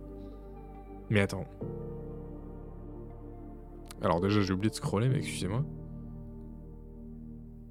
Ouais d'accord, non mais ok. Euh, il parle vraiment de ça, très bien. Donc euh, pour lui, là, les, jeux de rôle, c'est un peu la même chose. Ok. C'est un peu bizarre que ce soit un genre, dit Marc Dara. Donc là, c'est le maître de Dragon Age. Vous avez un Dragon Age qui ne parle que de personnages. Un Zelda qui est axé sur l'exploration. Un Skyrim qui est plus axé sur euh, l'identité personnelle, sur la construction du personnage que j'ai envie d'incarner. Et en essayant de tirer un fil conducteur entre tous ces jeux, je me dis qu'il s'agit peut-être d'une question de personne, de la faction dont chaque RPG aborde la notion de, personne, d'individu. C'est une tâche considérable. Pour le meilleur ou pour le pire, les aspects matériels et la faisabilité de la production d'énormes RPG ont fait l'objet de nombreuses discussions au cours des derniers mois. Quel que soit le degré de réactivité ou de personnalisation d'un jeu de rôle, tous s'appuient sur un certain niveau d'illusion pour maintenir ce sentiment. Créer et maintenir cette illusion, dit Keenan, est monumentalement difficile. Il faut créer beaucoup de, de matériel et d'éléments qu'un joueur ne verra probablement pas. Ce qui donne au genre ce petit frisson de magie, c'est justement l'illusion qu'il y a des possibilités infinies, alors qu'en fait il n'y a qu'une abondance de possibilités soigneusement scénarisées et conçues. Alors ça c'est euh, c'est amusant parce que ça nous renvoie à un concept dont j'avais probablement déjà parlé parce que c'est un truc qui m'irrite assez. C'est euh, vous savez c'est l'illusion du choix. Euh, les, alors là, c'est du coup, c'est pas ce que dit Kinon, mais souvent justement des gens disent ah là là, le propre d'un RPG, c'est euh, de bien donner l'illusion du choix au joueur, euh, de faire en sorte voilà, qu'il ait l'impression d'avoir le choix, etc. Mais les gens qui disent ça se trompent lourdement. Parce que euh, justement, ce qui fait tout le sel d'un RPG, c'est pas d'avoir l'illusion du choix, c'est d'avoir vraiment le choix pour de bon en fait. Euh, donc ça, c'est dommage que ce soit pas rappelé quand, euh, quand on parle de, ce concept d'illusion du choix. Alors oui, bien sûr, on peut pas faire tout ce qu'on veut dans un jeu de rôle. Euh, il y a un nombre de choix finis, c'est justement ce que dit Justin Keenan. mais n'empêche que ces choix-là, ils sont réels, ils existent vraiment, c'est pas des faux choix au sens où on choisit un truc finalement peu, peu importe parce que la suite sera pareille. Enfin, c'est tout le concept voilà, des, de la cache-phrase euh, Choice and Consequence qui a été inventé pour définir un peu le jeu de rôle.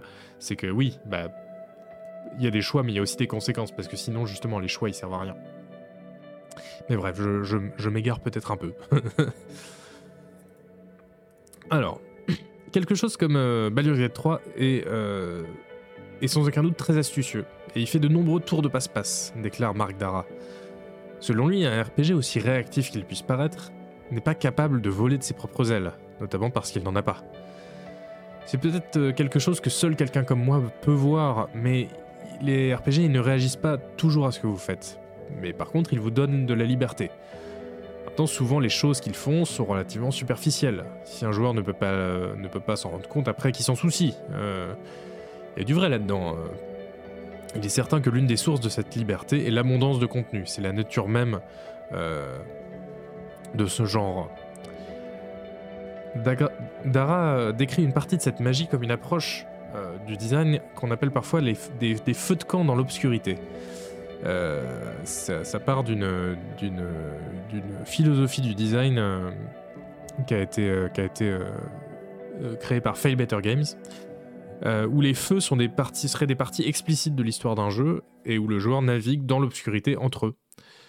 Ah oui, ok. Ah, c'est intéressant ça, ok. Donc, c'est-à-dire, on, on, design quelques points clés comme ça, et entre les deux, on se dit, bon, le joueur va bien réussir à connecter tout. ouais.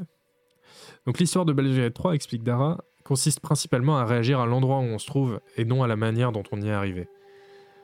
C'est pour ça qu'on peut voir euh, Matt Mercer empiler un tas de boîtes et se, et se téléporter.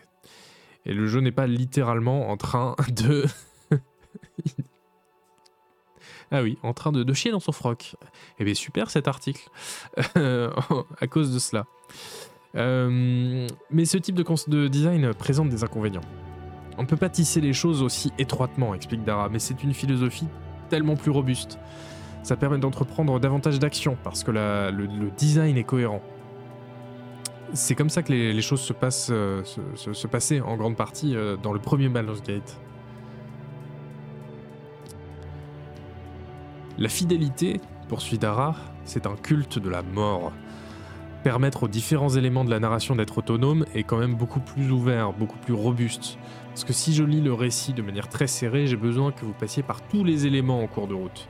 Et donc j'ai besoin de vous faire cheminer à travers l'histoire euh, de façon linéaire, parce que c'est c'est tout ce que l'histoire comprend. Comme un MJ un peu trop amoureux de sa propre planification alors. Oui, on peut dire que ce sont là la plupart des RPG modernes, qui sont un peu trop amoureux de leur propre histoire. Ah ouais, ok, c'est intéressant comme idée. De dire... euh, euh, il faut accepter aussi de laisser le joueur euh, voler de ses propres ailes, justement. Hmm. Ouais, après, j'ai l'impression qu'il n'y a pas beaucoup... Ah si, ouais, ouais. Les, grands, les grands RPG mainstream, les, grands AAA, évidemment, effectivement, ils, font beaucoup ça. Après, dans les, dans les CRPG un peu, voilà, l'isométrique, etc., euh, j'ai l'impression qu'on est plus quand même dans cette euh, approche de type euh, feu de camp dans l'obscurité. Si on prend Pillars of Eternity 2 par exemple, Deadfire, bah là vraiment on est, on est vraiment lâché dans une grande carte et on peut aller où on veut. Et après on va connecter l'histoire parce que des fois on arrive à des endroits où l'histoire se déclenche et euh, on arrive à avancer comme ça. Mais euh, justement on n'est pas vraiment pris par la main et je crois pas que ce soit vraiment une exception. Euh, euh, Underrail est comme ça aussi. Disco Elysium est comme ça aussi. Non, c'est quand même. c'est vrai que niveau RPG 1D, on est plutôt, plutôt bien loti de ce, de ce côté-là. Pour Felipe Pepe, c'est la présentation de Baldur's Gate 3 qui lui a permis de connaître un tel succès. On jouait à Pathfinder et on adorait euh, Wrath of the Righteous. C'est un jeu avec des règles similaires. En termes de réactivité et de choses folles qui peuvent se produire, c'est fondamentalement le même jeu que Baldur's Gate 3. La différence, elle réside dans la présentation. Euh, Gate 3 combine la complexité des CRPG traditionnels avec la présentation d'un Witcher 3 ou d'un Dragon Age. Il ne fonctionnerait pas s'il était isométrique. On a des jeux isométriques très bien écrits, mais ils n'ont pas le, même impact. Voilà, il charrie un peu parce que euh, Baldur's Gate 3 euh, est quand même, on pourrait quand même le classer parmi les, RPG isométriques. Mais, admettons, c'est vrai que pour le coup, euh, si on veut raisonner par exemple en termes de friction, c'est-à-dire de, ce qui empêche le joueur de vraiment s'amuser, d'avoir du fun dans un jeu direct. Euh, euh, Baldur's Gate 3 pour le coup est très fort pour ça, pour avoir réussi à justement diminuer la friction alors que bah, même dans Pillars 2 par exemple pour reprendre cet exemple Euh, il faut tout de suite que tu apprennes plein de mécaniques, euh, une création de perso très longue, le jeu est un peu punitif pour les gens qui connaissent pas bien. Donc c'est comme ça qu'on peut voir que, ouais, il y, a plus de friction que Baldur's Gate 3. Et c'est vrai que là-dessus, l'Ariane a été très très fort. et c'est comme ça que Baldur's Gate 3 a réussi à avoir un peu un, un, succès euh, mainstream. C'est euh, en se rendant accessible au, plus grand nombre, euh, mais sans rogner sur la complexité qui fait qu'on aime bien les RPG, alors, Philippe Pépé qui continue en disant Depuis des années que nous parlons des RPG, il y a toujours eu un exemple. Vous prenez un roguelite très traditionnel et vous le comparez à Mass Effect. Et vous avez de la liberté, mais vous n'avez pas les graphismes. Et je crois que c'est un développeur de BioWare qui a dit que la fidélité graphique dans ces jeux euh, empêchait par exemple une, manœuvre de grappin. Mais ensuite, on voit l'Ariane qui réussit ça. Vous pouvez littéralement saisir quelqu'un et frapper un ennemi avec, et vous avez des animations pour ça. Et c'est quelque chose qu'on pensait qui pourrait pas exister. On a vraiment l'impression de combiner euh, différentes euh, lignées et de rapprocher les deux publics ensemble avec Baldur's Gate 3 en tant que grand fan des, originaux, donc c'est le journaliste qui parle, en tant que grand fan des Baldur's Gate originaux, euh, ça a été facile d'avoir une vision un peu étroite. Bien sûr que Baldur's Gate 3 allait être un énorme succès, puisque Baldur's Gate 2 est un classique de, parmi tous les classiques. Mais Dara soulève un point qu'il est facile d'ignorer lorsqu'on est dans une bulle de nostalgie. C'est, et c'est un véritable testament pour l'Ariane que d'essayer d'obtenir les droits d'une suite de jeux de 2001 en 2023. Parce qu'il ne bénéficie pas vraiment de la reconnaissance du nom de Baldur's Gate. Je pense que l'Ariane s'attendait à un succès modeste, et au lieu de ça, il a connu un succès massif. Et c'est pas dû au titre du jeu, c'est pas parce qu'il s'appelle Baldur's Gate 3. C'est peut-être parce que c'est Donjons et Dragons, mais euh, mais c'est pas parce que ça s'appelle Baldur's Gate 3. Et Barton abonde dans le même sens. Je pense que le grand film Donjons et Dragons qui est sorti récemment a davantage contribué à enthousiasmer les gens pour Baldur's Gate 3 que l'ont fait les anciens jeux. oh, c'est dur. Euh, c'est dur, mais il a raison. Hein. C'est vrai que euh, combien parmi les, millions et les millions de personnes qui ont acheté Baldur's Gate, 3 euh, l'ont acheté parce qu'elles avaient aimé Baldur's Gate 1 et 2 pas beaucoup en fait, c'est la, frange des rôlistes, mais, en fait on, est extrêmement minoritaire parmi le, grand public. C'est vrai que c'est plus le grand public, c'est plus Donjons et Dragons tout court qu'il connaît, euh, notamment grâce au film qui est sorti récemment. Heureusement que c'est un bon film, ouais c'est clair, si ça avait été nul, euh, franchement ça aurait, ça aurait été plus triste. Et ouais, bah c'est ce qu'on dit, c'est aussi Donjons et Dragons est plus populaire que, que Baldur's Gate, ça c'est clair. Hein. c'est une évidence. Combien ont acheté Baldur's Gate 3 après avoir joué aux Original Sins une, fraction euh, du, public. Enfin, Baldur's Gate 3 parce qu'ils avaient joué Original Sins, c'est vraiment une fraction parce que euh, en fait il est passé dans un autre public Baldur's Gate 3 il, est passé de jeux qui se vendent aux rôlistes et aux gens qui s'intéressent vraiment euh, assez finement quand même aux jeux vidéo à le grand public quoi.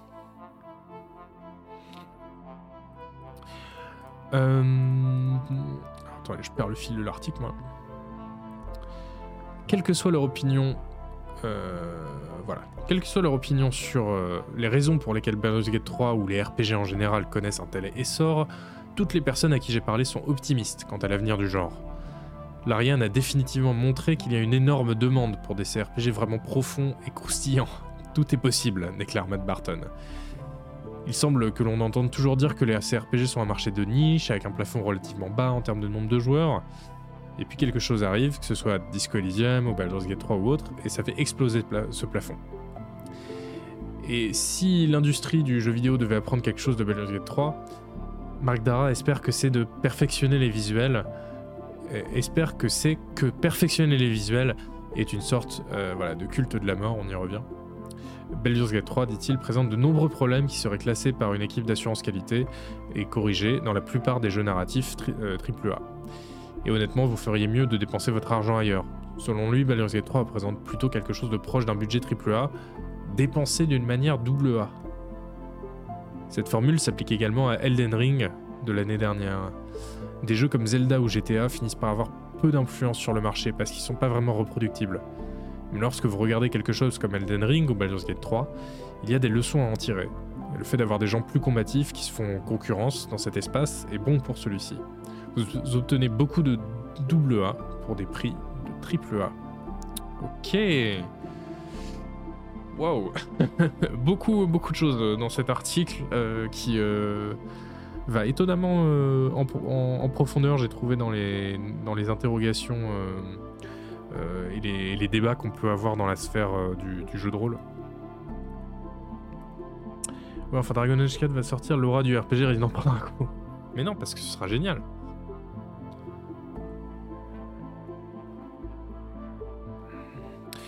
Mais euh, c'est intéressant ce qu'il dit euh, sur le fait que en fait c'est pas vraiment un triple A, Baldur's Gate 3 c'est plutôt un... Enfin ça a le budget d'un triple A mais ça, ça, ça, fonctionne comme un double A donc on peut, on peut comprendre aussi euh, un jeu où la vision narrative, la vision des auteurs, la vision des designers elle prime beaucoup plus que dans les jeux triple A où tout, est validé par des focus panels et, et doit être vraiment lissé. Mais euh... oui, par contre, en termes de budget, on est d'accord que c'est clairement un triple A, hein, Baldur's Gate 3. C'est assez dingue. Mais euh... ouais, j'aime bien cette idée aussi sur la Pinot. Mais euh... oui, je pense que le succès de Baldur's Gate 3, il est aussi dû au fait que c'est un jeu qui n'est pas si lisse que ça en fait justement ou qui a gardé euh, un peu de friction pas dans sa présentation ni dans sa son accessibilité mais euh, dans sa dans sa profondeur et où et où il y a plein de trucs qui auraient été gommés dans un dans un triple A Baldur's Gate 3 et qui là ont été gardés parce que bah voilà c'est l'Ariane Studios c'est des indés et ils font un peu ce qu'ils veulent et justement ça, donne au jeu une personnalité qui, lui donne de meilleures chances de succès en fait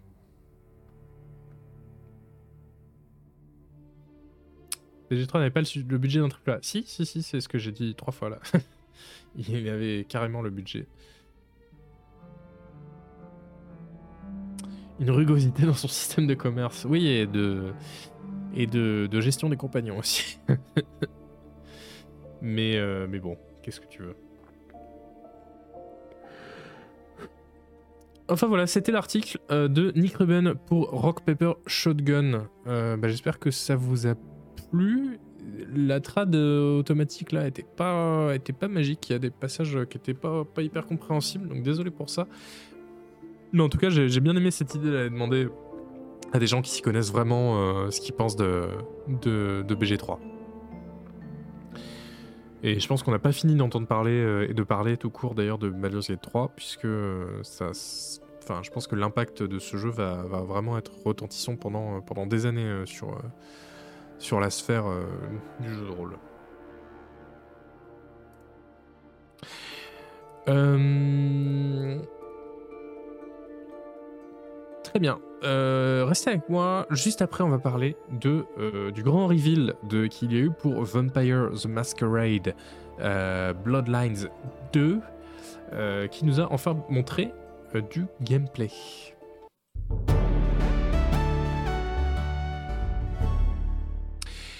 Alors, on va parler maintenant du euh, gameplay de Vampire euh, The Macarena Bloodlines 2. Alors, euh, puisque un peu plus tôt dans le mois, deux développeurs qui avaient l'air aussi à l'aise et naturels que si on leur avait plaqué un flingue sur la tempe, nous ont présenté un quart d'heure de gameplay de Vampire The Masquerade Bloodlines 2 jeu qui, euh, voilà, jusque-là était vraiment très caché et qui a eu un développement très, très, très compliqué. Euh, alors, donc, rappelons, c'est la suite spirituelle et, euh, numérique d'ailleurs de Bloodlines 1 qui est sorti en 2004, qui était l'un des trois grands jeux de Troika Games. Troika Games qui réunissait les euh, têtes principales de Black Isle Studio, la division euh, jeu de rôle d'Interplay qui avait fait notamment Fallout 1 et 2. Voilà, on, fait, on fait le pont. Euh, donc Bloodlines 1 qui, voilà, qui était un jeu quand même en, 3D, qui, était, qui, tranchait quand même pas mal avec ses prédécesseurs en, en 2D isométrique et qui avait un énorme succès d'estime, énorme succès critique, même s'il était très très très buggé. Bloodlines 1. Et donc sa suite, eh ben, elle est en, production chez Hardsuit Labs depuis 2015. Sauf qu'en 2019, il a été repoussé à 2020 et plusieurs leads du projet ont été remplacés aussi dont Brian Mitsoda, qui était euh, bah, l'auteur du premier Bloodlines et qui bossait dessus et qui euh, s'est fait euh, remercier. Et ça n'a pas arrangé les choses, puisque en 2021, donc deux ans après ça, Paradox a encore confié le jeu à un autre studio. Et on a su plus tard que c'était The Chinese Room, qui est le, studio qui a fait D-Rester et qui a fait un Amnesia notamment, Machine for Pigs, si je dis pas de bêtises, et Everybody's Gone to the Rapture. Et euh, donc là, le jeu, est, après 9 ans, il est enfin prévu euh, pour cette année. Euh, alors forcément, le concept, il a beaucoup varié depuis la première fois qu'on en a parlé. Moi, je me rappelle, hein, j'y avais, je pense qu'en en 2018 ou 2019, j'ai dû y jouer à la Gamescom. Mais autant dire que, enfin, depuis, il y a un autre studio qui est passé par là et c'était il y a, il y a 6 ans. Donc euh, ce que j'ai vu ne doit pas être euh, encore dans le jeu en fait. Ça vaudrait le coup de faire le premier aujourd'hui, j'ai jamais joué à un Vampire the Masquerade. Oui, le premier vaut quand même clairement le coup, mais j'ai peur que pour un joueur d'aujourd'hui, ce soit. Il y ait quand même, bah justement, comme on en parlait, il y a beaucoup trop de friction. déjà, il y a les bugs, alors oui, il y a les pages de la communauté, mais bon, quand même compliqué.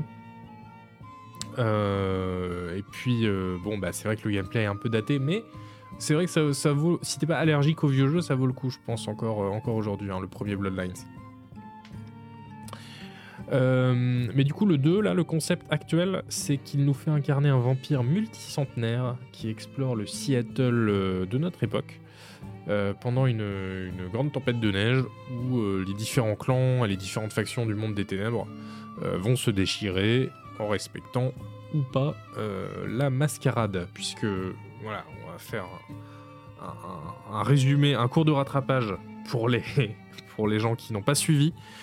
Euh, donc tout ça, c'est l'univers du jeu de rôle sur table World of Darkness, dans lequel euh, les vampires, les loups-garous et plein d'autres trucs existent et évoluent dans notre monde en, euh, en devant rester caché. Euh, en respectant ce qu'on appelle la mascarade, c'est-à-dire bah, ne, pas, ne pas faire n'importe quoi comme des débilos devant une caméra. Euh, et il y a une organisation, chez les vampires en tout cas, il y a une organisation qui fait respecter ça, qui s'appelle la Camarilla, et qui gère un peu les différents clans et qui, qui donne des sanctions aux gens qui respectent, qui respectent pas la mascarade. Mais il y a d'autres factions qui, elles, veulent euh, disent non mais on s'en fout de la mascarade, il faut qu'on règne sur le monde, il y a des anarchistes aussi, enfin bref. C'est le bordel, mais euh, c'est le, concept en tout cas. Euh, et donc on en revient à cette vidéo de un quart d'heure de gameplay de Vampire The Masquerade Bloodlines 2, avec donc vous voyez ces développeurs extrêmement à l'aise qui nous ont parlé de leur jeu. Alors, attendez, encore une fois, les sous-titres, je sais pas pour ce que ça fait là. Je sais pas si la musique est très appropriée, mais bon, on, va laisser. C'est quoi ça? Ah, c'est Skyrim ça, ok. Euh, et donc ils, disent que dans Vampire the Masquerade, donc on n'avait aucun détail hein, jusque là, donc c'est vraiment euh, toutes les infos sont bonnes à prendre. Donc on apprend qu'on aura un perso imposé qui s'appelle Fire, euh, qui est euh, un, donc un vieux vampire et qui pourra choisir parmi quatre clans. Euh, là, ils disent que dans cette vidéo, on joue, enfin, l'extrait qu'on voit, on fait partie du clan des, donc en fait plutôt une classe de perso en fait quelque part, qui est donc il est dans le clan des, des, des, qui est un clan de, rebelles anarchistes qui ont une, une, force et une vitesse surnaturelles, mais, mais qui sont aussi très soupolés, hein, voilà, les, les euh, et, euh, et, voilà, donc perso, perso imposé. Un peu comme dans, comme dans The Witcher 3 au final, quelque part. Euh, et donc, qu'est-ce qu'on qu'est-ce qu'on qu'est-ce qu'on voit? Eh ben, on voit déjà un premier problème, bah là, à partir d'ici. I do not like this. qualité est nulle, pardon. All those marked freaks were waiting outside. And yet none appear to have entered. Why track Willem to this place and then refrain from attack?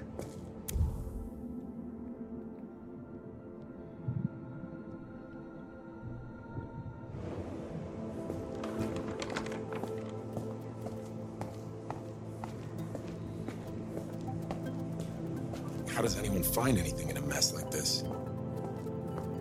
Perhaps to him this is an orderly chaos.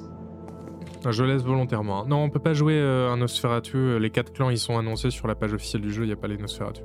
Nosferatu trade in secrets. This is merely another way to hide them.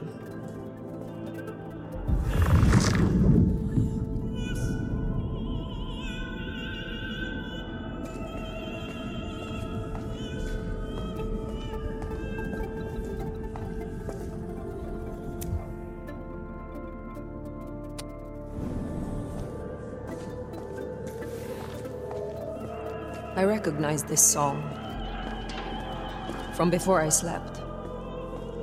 Yeah, it's old school for sure. Bon, voilà, donc déjà, premier problème, je trouve, dans, dans cet extrait, c'est cette euh, voix off, ce dialogue intérieur en permanence. Super relou. Euh, il est plus tard aussi dans le, dans, dans ce- dans le quart d'heure, on s'en farcit encore, et c'est assez, euh, assez, assez difficilement supportable. Euh, surtout que là, au début, on a vu que ça cache bah, deux minutes passées à marcher dans un endroit vide où il se passe rien. Et en fait, bah, justement, il y a quelqu'un dans notre tête qui nous parle pour habiller un peu. Bon, euh, et en plus, on est n'est jamais en paix. Et euh, tout ça pour entendre, en tout cas de ce qu'on voit là dans le quart d'heure, c'est des banalités ou des voix qui régurgitent le scénario. Une fois qu'il s'est passé un truc, ils commentent et ils, re- ils, ils- ils reformulent le scénario des fois qu'on n'aurait pas compris. Donc ça, ça m'a ça m'a assez insupporté direct. Là, on arrive au premier dialogue. Alors, euh, il y, a deux- dialogues dans le- dans l'extrait. Euh, bon, le dialogue je vais, être honnête, c'est pas une, pas une super nouvelle. hein. C'est pas une super nouvelle parce que, euh, en fait, on voit qu'on a beaucoup de répliques imposées. hein. Vous avez vu jusque-là tout le dialogue, on n'a rien choisi comme réplique. Mais ça, j'ai toujours dit que c'était le problème hein, avec les, les persos imposés, c'est que du coup, après, les auteurs euh, des jeux se sentent euh, autorisés à nous faire dire plein de trucs qu'on n'a pas choisi parce que bah, de toute façon c'est Geralt euh, de Rive, c'est Fire de, Seattle et donc bah, c'est pas à nous de choisir tout quoi. Donc ce qu'on va choisir c'est plutôt des approches voilà bah, là typiquement donc c'est pas des répliques là c'est on fait en fait on fait pas vraiment des choix de dialogue on fait des choix tactiques. Et donc là, d'ailleurs, ça rappelle un peu les- les dialogues des boss de, de Deus Ex, quelque part. Des, des- derniers Deus Ex. Euh, donc voilà, là, on peut euh, faire pression sur quelqu'un en euh, étant sympa, en l'intimidant. Voilà, donc c'est ça qu'on va choisir avec cette interface de dialogue qui rappelle Fallout 4 euh, de façon très, nette et pas très agréable. Et donc voilà, donc là, premier choix de dialogue de ce dialogue, et ce sera le dernier, il me semble, puisqu'après tout le dialogue continue, se déroule sans notre, sans notre input. Bon, ça, après je peux comprendre, ça se défend, hein, euh, mais en tant que joueur de jeu de rôle, bah, ça me, ça me, ça me, ça me chiffonne un peu, quoi. I guess that makes it easier. Makes what easier? What happens next? Now I have to do what he told me.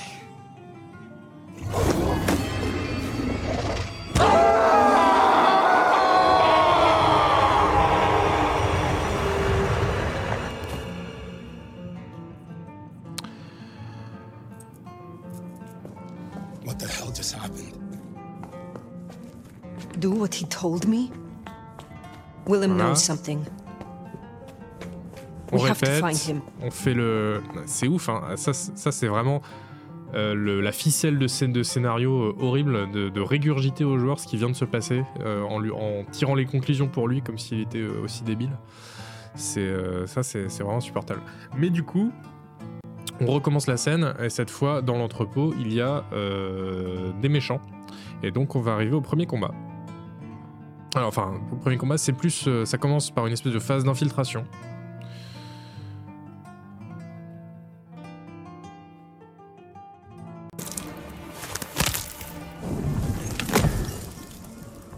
n'a pas à gérer les cadavres, c'est pratique. L'infiltration est un peu, un peu légère, hein. mais... Attendez, est-ce qu'il m'a remis une qualité pourrable? Non. Mais voilà, on a des pouvoirs qui peuvent être assez cool. Moi, il y, a- des côtés qui me rappellent un peu Dishonored. On est aussi très agile, on peut sauter très haut, escalader. Ça, ça fait plaisir pour escalader les, différents environnements. Ça, c'est toujours agréable de, pouvoir faire l'infiltration en, en gérant tout ça. Après, euh, bon, c'est quand même d'une simplicité euh, assez déconcertante.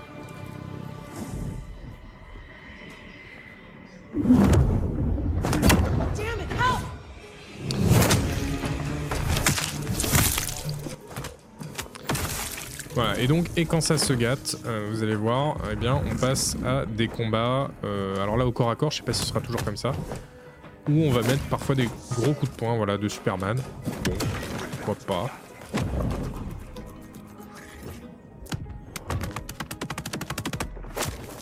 Ou faire ça, voilà.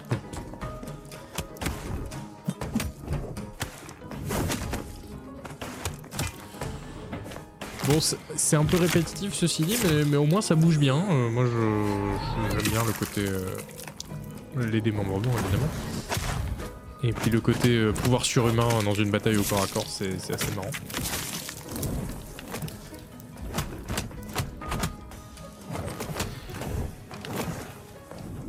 Il va falloir qu'il bosse sérieusement les animations. Alors pour la progression des compétences, euh, Clo- Clotilde, euh, on n'a pas d'infos, mais on sait que le, début du scénario, c'est que on a une, marque sur la main qui bride nos pouvoirs. Donc euh, voilà, ils, ont, on joue un, sorcier ancien et déjà puissant, mais du coup au début il est pas puissant, donc il faut qu'il retrouve ses pouvoirs. Donc voilà, on imagine bien comment ça va s'intégrer avec des arbres euh, de compétences on retrouve nos pouvoirs euh, petit à petit, mais en même temps on choisit lesquels on retrouve. Tout ça, tout ça. Euh, En fait, voilà, et donc là on remeurt de façon tout à fait prévue par le scénario et on recommence une nouvelle fois. On va se rebattre une nouvelle fois dans cet entrepôt. Donc c'est normal, hein, il faut le faire plusieurs fois de suite. C'est, le scénario qui est prévu comme ça. Donc là on en est à la troisième. Et puis ensuite... Je je vous laisse un peu pour vous montrer quand même.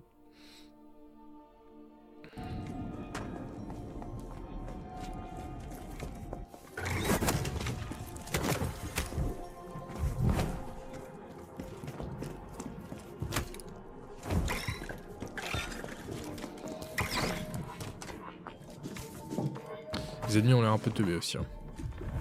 On va dire que c'est pour la démo. Euh, et puis ensuite, donc, une, euh, une troisième fois. Enfin, une quatrième fois. On est dans l'entrepôt, on se rebat, etc. Et euh, en fait, je vais remettre un passage au début. En fait, moi, c'est ce, c'est outre ce qu'on voit dans le dans l'extrait, c'est plutôt ce, ce choix euh, qui me fait me questionner. C'est ce choix de nous avoir montré ce niveau où on refait la même scène quatre fois euh, de suite en euh, changeant des choses à chaque fois, en disant même le scénario, c'est comme ça, machin. C'est ça le moment de votre jeu de rôle que vous avez voulu mettre en avant pour nous donner envie, c'est une scène où on doit refaire quatre fois la même chose dans un entrepôt. Pourquoi pas imaginer, par exemple, que pour ce, reveal du gameplay d'un grand jeu de rôle, euh, pourquoi ne pas nous avoir montré une quête avec des dialogues, euh, de l'infiltration, de l'exploration dans Seattle, puisque je rappelle que voilà, il y, aura sans doute un côté euh, monde ouvert très léger dans Seattle, un peu à la Deus Ex. Enfin voilà, c'est très bizarre d'avoir choisi un segment du jeu aussi quelconque et aussi peu rôlistique et en fait aussi peu inventif comme vitrine. Euh, je trouve que ça rend vraiment pas confiant dans la suite du jeu parce que là, ils nous montrent juste un truc linéaire où on est prisonnier du scénario et où on fait rien d'intéressant. Et eux, ils disent Hé, le jeu va être comme ça, trop bien, non? Bah, non, pas vraiment en fait. Après, euh, bon, voilà. Donc ça, ça me pose question, comme on dit. Après, euh, il y a quand même des, choses positives euh, qu'on peut noter. hein. Euh, Le, ça, visuellement, c'est quand même pas, pas, pas, pas si moche que ça. Enfin, ça a l'air assez, euh, assez abouti, même si c'est pas forcément la DA que j'aurais choisi. Euh, euh, le- les combats sont. Moi, je, refuse de, jeter les, combats avec, l'eau du bain pour l'instant. Je trouve que c'est pas les meilleurs combats que j'ai vus de ma vie, mais je me dis oui, dans un monde ouvert, euh, dans un RPG, pourquoi pas, des combats comme ça au corps à corps avec des compétences un peu à la, voilà, à la Dishonored. Bon, pourquoi pas Attrape les rames. Oui, non mais. Non, non, mais ceci dit, je, je- j'essaye de montrer qu'il n'y a pas que du négatif, mais, je, le pense vraiment que, c'est pas catastrophique ce qu'on voit, c'est juste vraiment ce, choix d'un, segment de gameplay euh, nul pour nous donner envie. Ça me, ça, me fait très bizarre. Il n'y a pas de barre de vie, voilà, et il n'y a pas de chiffre à l'écran quand on, quand on donne un coup. Ce qui, moi, pour moi, ça suffit. Honnêtement, ça suffit à me donner envie. Euh, Et vous savez quoi Euh, Bah voilà, c'est tout pour, euh, Vampires the Masquerade Bloodlines 2, du coup. Mais... donc, on- je pensais que l'émission allait finir maintenant, mais en fait, comme je parle encore une fois très vite, on a fait tout le programme en vitesse. Mais du coup, on va pouvoir faire ce que j'avais prévu sur Pillars of Eternity 2, hein. Sur Pillars of Eternity 1 même. Alors attendez, faut, faut me laisser deux secondes pour me préparer du coup, parce que je pensais pas qu'on allait le faire. Je me suis pas relu aussi de, de- de l'é- de l'analyse que j'ai développée, donc peut-être je ferai des modifications en live de ce que j'ai de ce que j'ai à dire. Euh, et il n'y a, pas de- y a pas de date de sortie aussi. hein, pour, euh, Enfin, c'est 2024 pour, euh, pour euh, Vampires the Masquerade. Donc on n'en sait, on sait pas plus. Alors, bah, ah, attendez, on va mettre la musique de Pillars. Voilà. Là, on est bien dans l'ambiance. On se met comme ça. C'est nouveau, ça vient de sortir. Voilà. Alors, euh, il y a quelque chose euh, dont je voulais parler depuis un petit moment. euh, Enfin, je, sens que c'est un, sujet de- depuis un petit moment qui, serait intéressant de creuser, ou en tout cas intéressant de développer avec vous. C'est comment Pillars of Eternity a raté la, renaissance du jeu de rôle. En fait, euh, donc Pillars of Eternity, c'est un jeu Obsidian de 2015 et euh, pour moi, il est assez emblématique du, tournant que le jeu de rôle a pris à la fin des années euh, euh, 2000 en fait. Et je pense que ça mérite qu'on fasse un petit retour là-dessus pour parler justement de cet aspect-là du jeu. Alors d'abord un petit récap sur Pillars of Eternity 1. Vous savez que le jeu de rôle était quasi mort pendant, pendant les années 2000, avec seulement quelques boîtes qui font du RPG comme euh, Piranha Bytes euh, qui faisait les Gothic, BioWare qui faisait le Mass Effect et Bethesda qui faisait les Elder Scrolls. Mais en fait, à part eux, il n'y avait pas grand monde qui faisait, euh, des, jeux de rôle. Et on pensait que le jeu de rôle isométrique, et d'ailleurs pas que isométrique, aussi les dungeon crawlers par exemple, tout le jeu de rôle, hein, c'est- on pensait que, c'était mort. Même si en fait, dans la dernière émission au début de l'année, on a vu que euh, c'est- en fait, cette mort du jeu de rôle, c'était juste une création des distributeurs et c'était basé, c'est Josh Sawyer qui a, rappelé ça, que c'était basé sur euh, des vibes. voilà. Euh, donc en fait, il a fallu attendre euh, 2011 pour que ce soit Legends of Grimrock qui montre que les jeux de rôle à l'ancienne pouvaient revenir, qu'ils avaient de la place euh, dans la commercialisation des jeux vidéo et qu'ils pouvaient avoir du succès. Euh, alors, Legend of Grimrock, c'était plutôt sous la forme du coup d'un dungeon crawler, mais euh, ensuite c'est vraiment euh, en 2012, In Exile, qui a eu l'idée de passer par le financement participatif, de passer par Kickstarter, pour faire un vrai CRPG à l'ancienne. Ça a donné là Wasteland 2.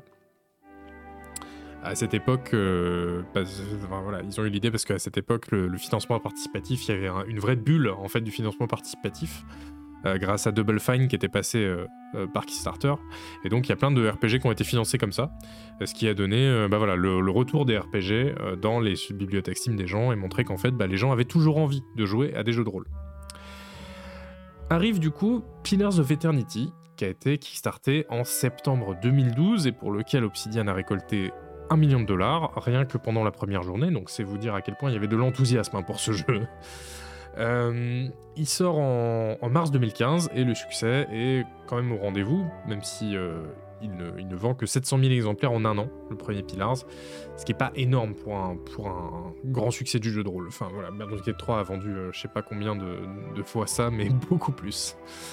Euh, et à sa sortie, Pillars, il reçoit aussi beaucoup de critiques qui sont bonnes, hein, même si elles sont pas non plus étincelantes. Mais par contre, c'est vrai qu'aujourd'hui, sa perception, elle a pas mal changé. Alors, je sais pas ce que vous en pensez dans le chat du premier Pillars of Eternity. Quoi. Alors, ce serait intéressant de, savoir parce que c'est vrai que je pars aussi beaucoup de mon avis.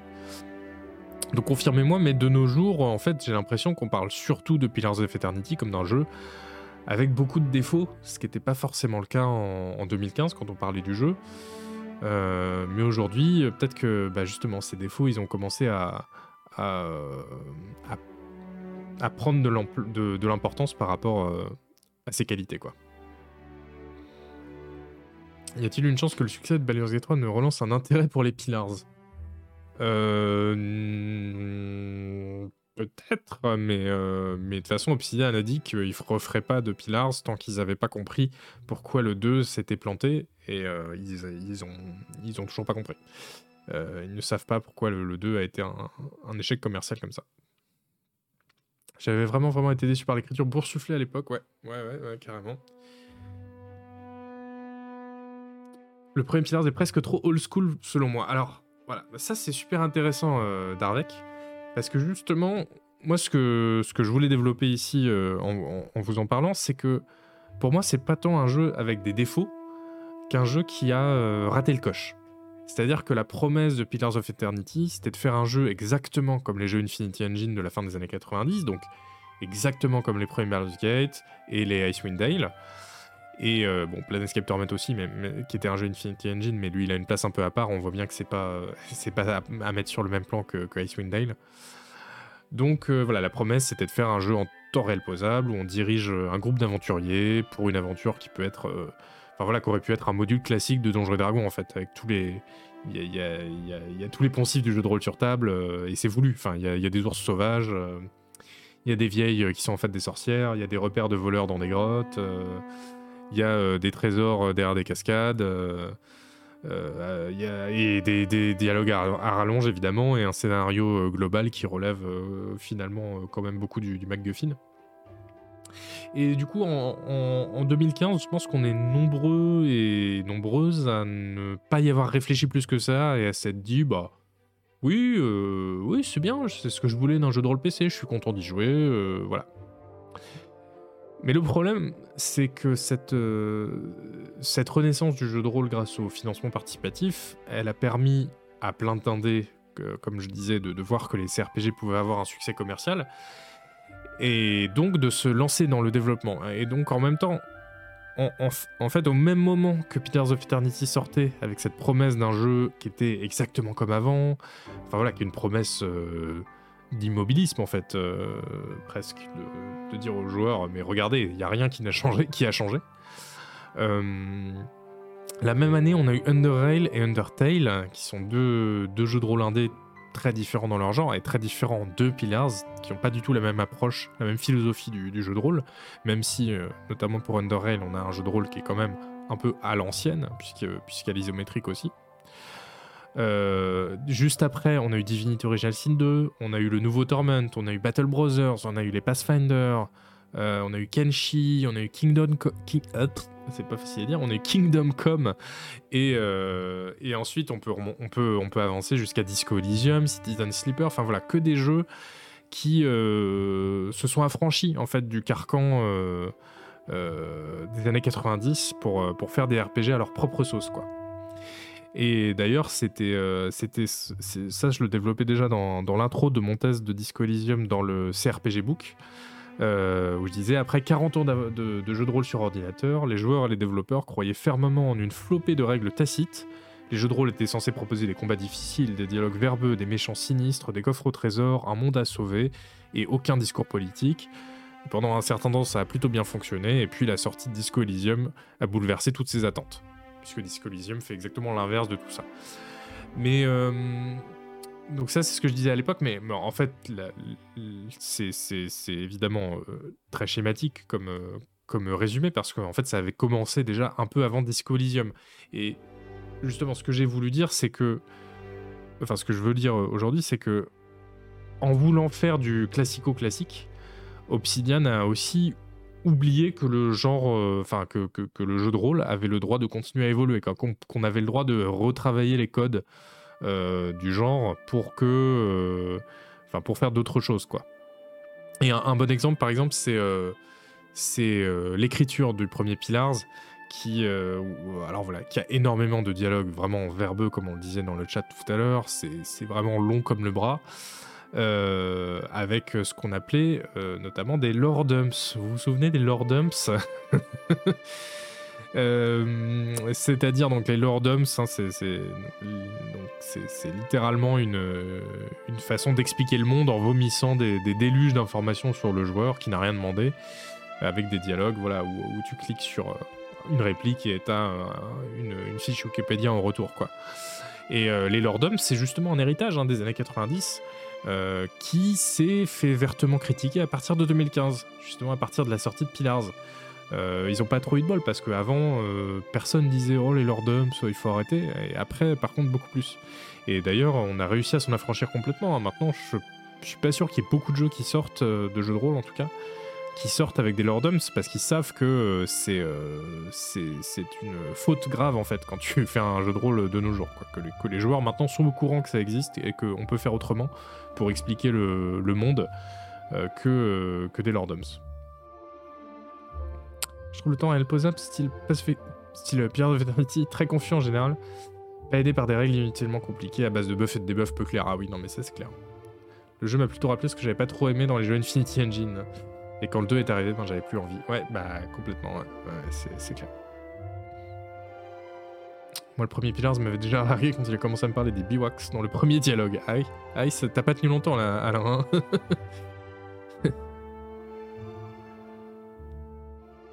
J'ai joué au 2 grâce à l'émission, je me suis pris une embuscade dans un village et j'ai lâché. Ah non, mais le 2, le 2 pour le coup, il a. Mais je vais en parler, euh, j'ai noté que j'allais en parler, mais, euh, mais euh, il, a, il a fait quand même bien mieux hein, que, que, le 1 là-dessus.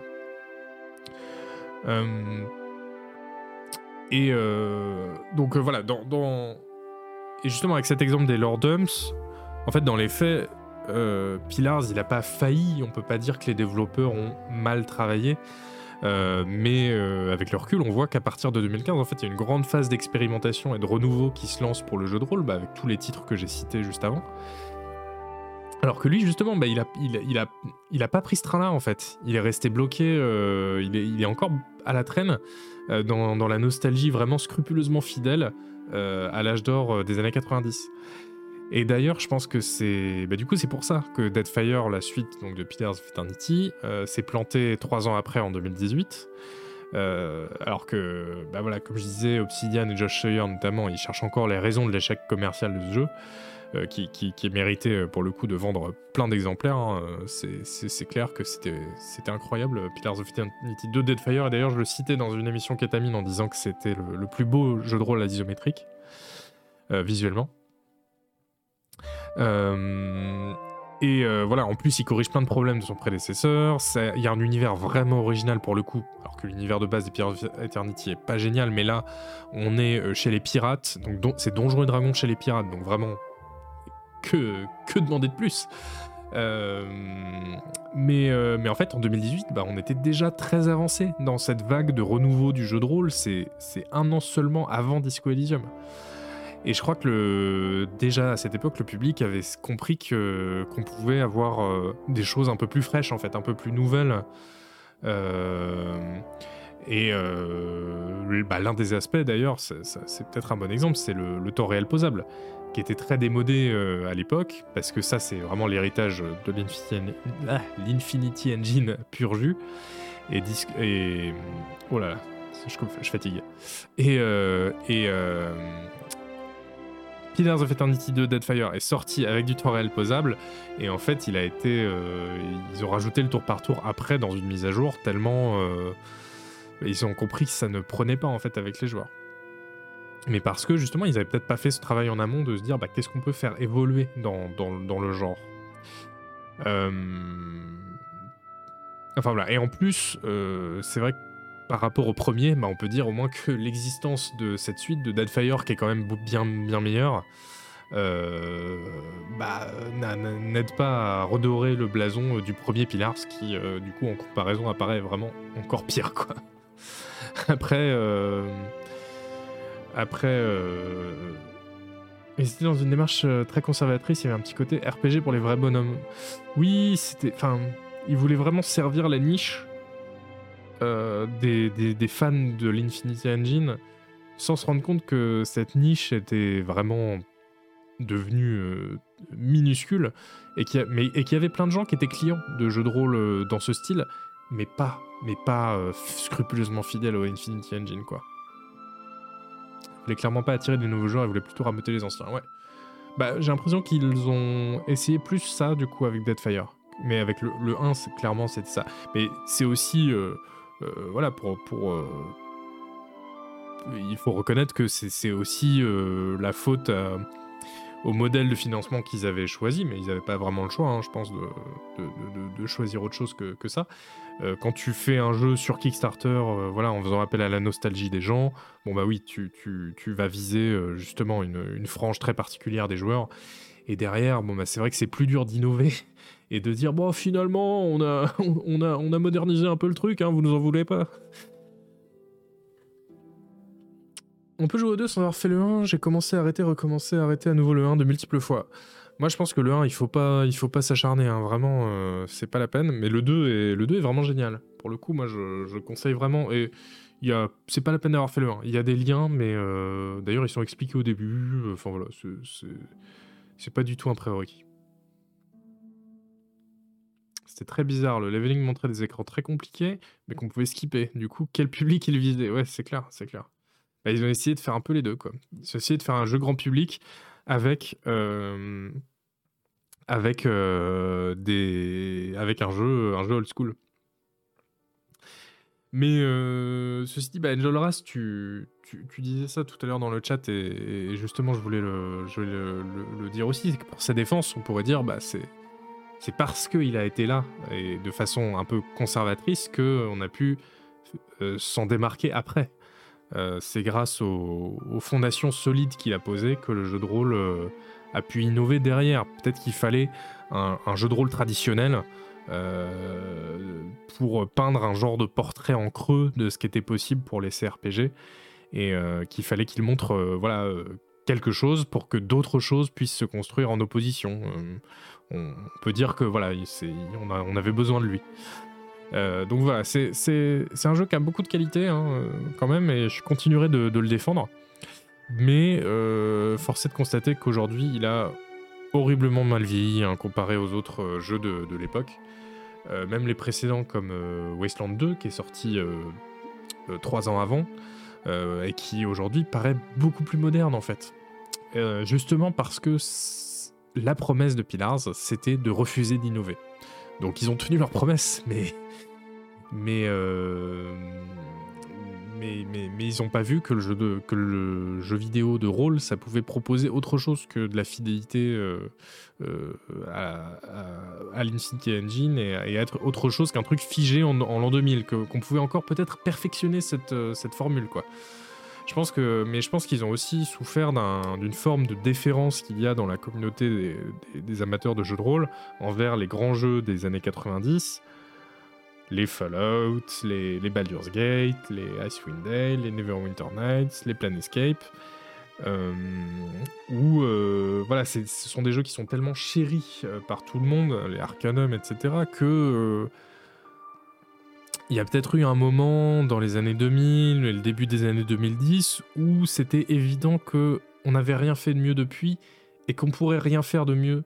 euh, que voilà, on avait atteint le bout en fait, qu'on avait perfectionné au maximum les jeux de rôle et que euh, euh, bah voilà, c'était pas la peine d'essayer de faire des choses nouvelles parce que il y avait eu Fallout 2, il y avait eu Baldur's Gate 2 et que et que voilà, ça suffisait en fait.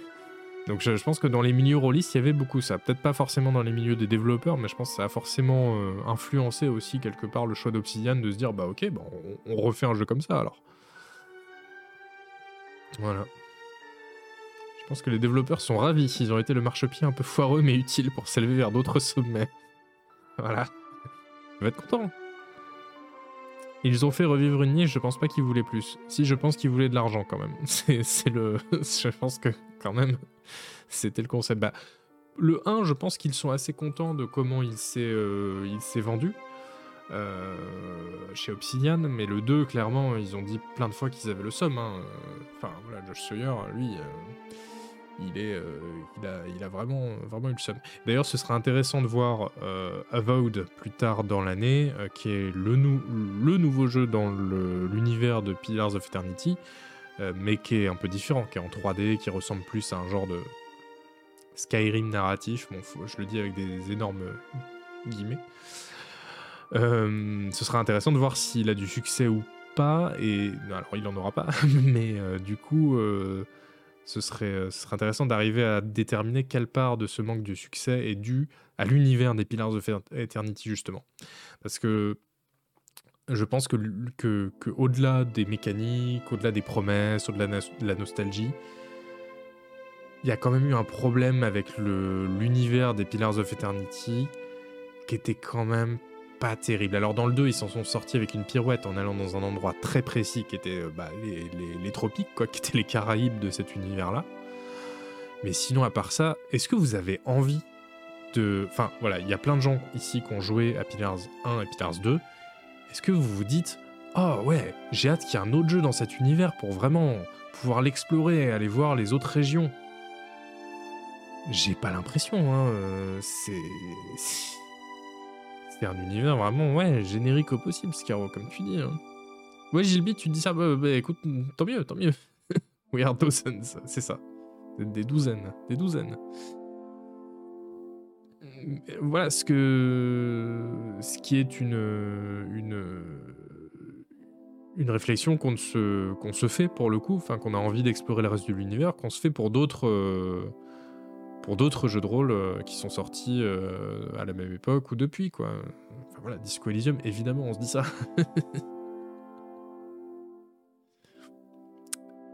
tu attends Avowed, très bien, très bien. Envie de réapprendre les, les dix noms de chaque divinité du Panthéon pour comprendre de quoi il cause. Alors voilà, non mais ça c'est encore notre... Bon, alors, mais ça c'est très personnel, mais... Moi c'est vrai que, euh, en plus, ce qui m'a saoulé dans le, dans le 2, mais surtout dans le 1, c'est c'est encore une histoire. Enfin, d'ailleurs, c'est eux qui ont lancé cette mode-là, j'ai l'impression. La mode des, des- des scénarios qui ne peuvent tourner qu'autour de la religion. Alors là, dans Pilar, c'est vraiment religion, religion, religion, Dieu, Dieu, Dieu, Dieu, Dieu, DS, DS, DS. C'est insupportable. Euh, donc, euh, c'est vrai que c'est peut-être pour ça aussi que Avowed, euh, je l'attends pas, parce que je me dis, euh, on va se rebouffer du Dieu, mais à l'appel, quoi. Ouais, pour le coup, c'est central à l'histoire. Ah oui, oui, c'est, c'est- c'est central à l'histoire, central au monde même de Pilar. Enfin, voilà. Oui, t'as raison, Angel Ras. Bah, le, le twist, c'est toujours les dieux sont des connards, en fait. Oui, oui, c'est clair que c'est souvent ça. Même si le twist de Pillars 1, c'est... C'est pas exactement ça, mais pas loin, pas loin. Les terres, mouvants, les, bah, les terres mouvantes. Bah, c'est bien, c'est là qu'il y aura Avowed, justement. Ça se passe dans ce continent-là. Les Living Lands. Terres vivantes, je pense. Ah, Dragon Age, je déjà fait avant. J'avoue, je suis pas expert de Dragon Age. Mais oui, c'est peut-être eux ont lancé la mode des religions, en fait. Ah là là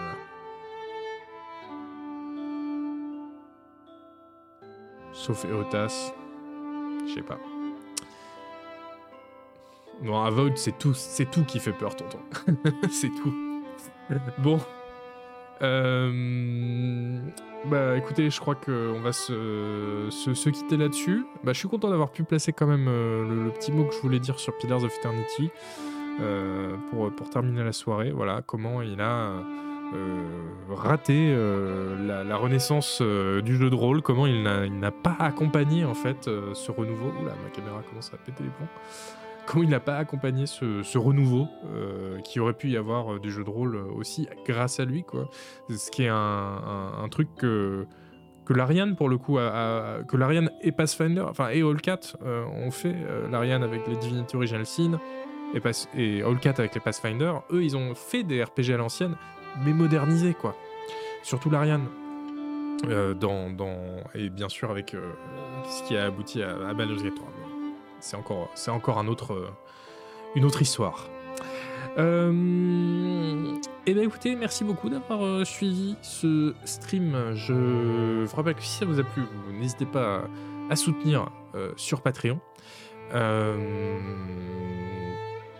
Je vais vous envoyer euh, bah, chez Canard PC, voilà, tout simplement. Bah, on est comme ça, on est comme ça.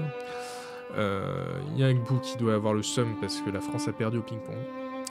Euh, mais avant euh, ça, eh ben, je vous remercie beaucoup. Je vous revois sur le Patreon pour du contenu exclusif, euh, pour l'inventaire de l'émission, pour euh, ce contenu sur Citizen Sleeper que je vais sortir bientôt.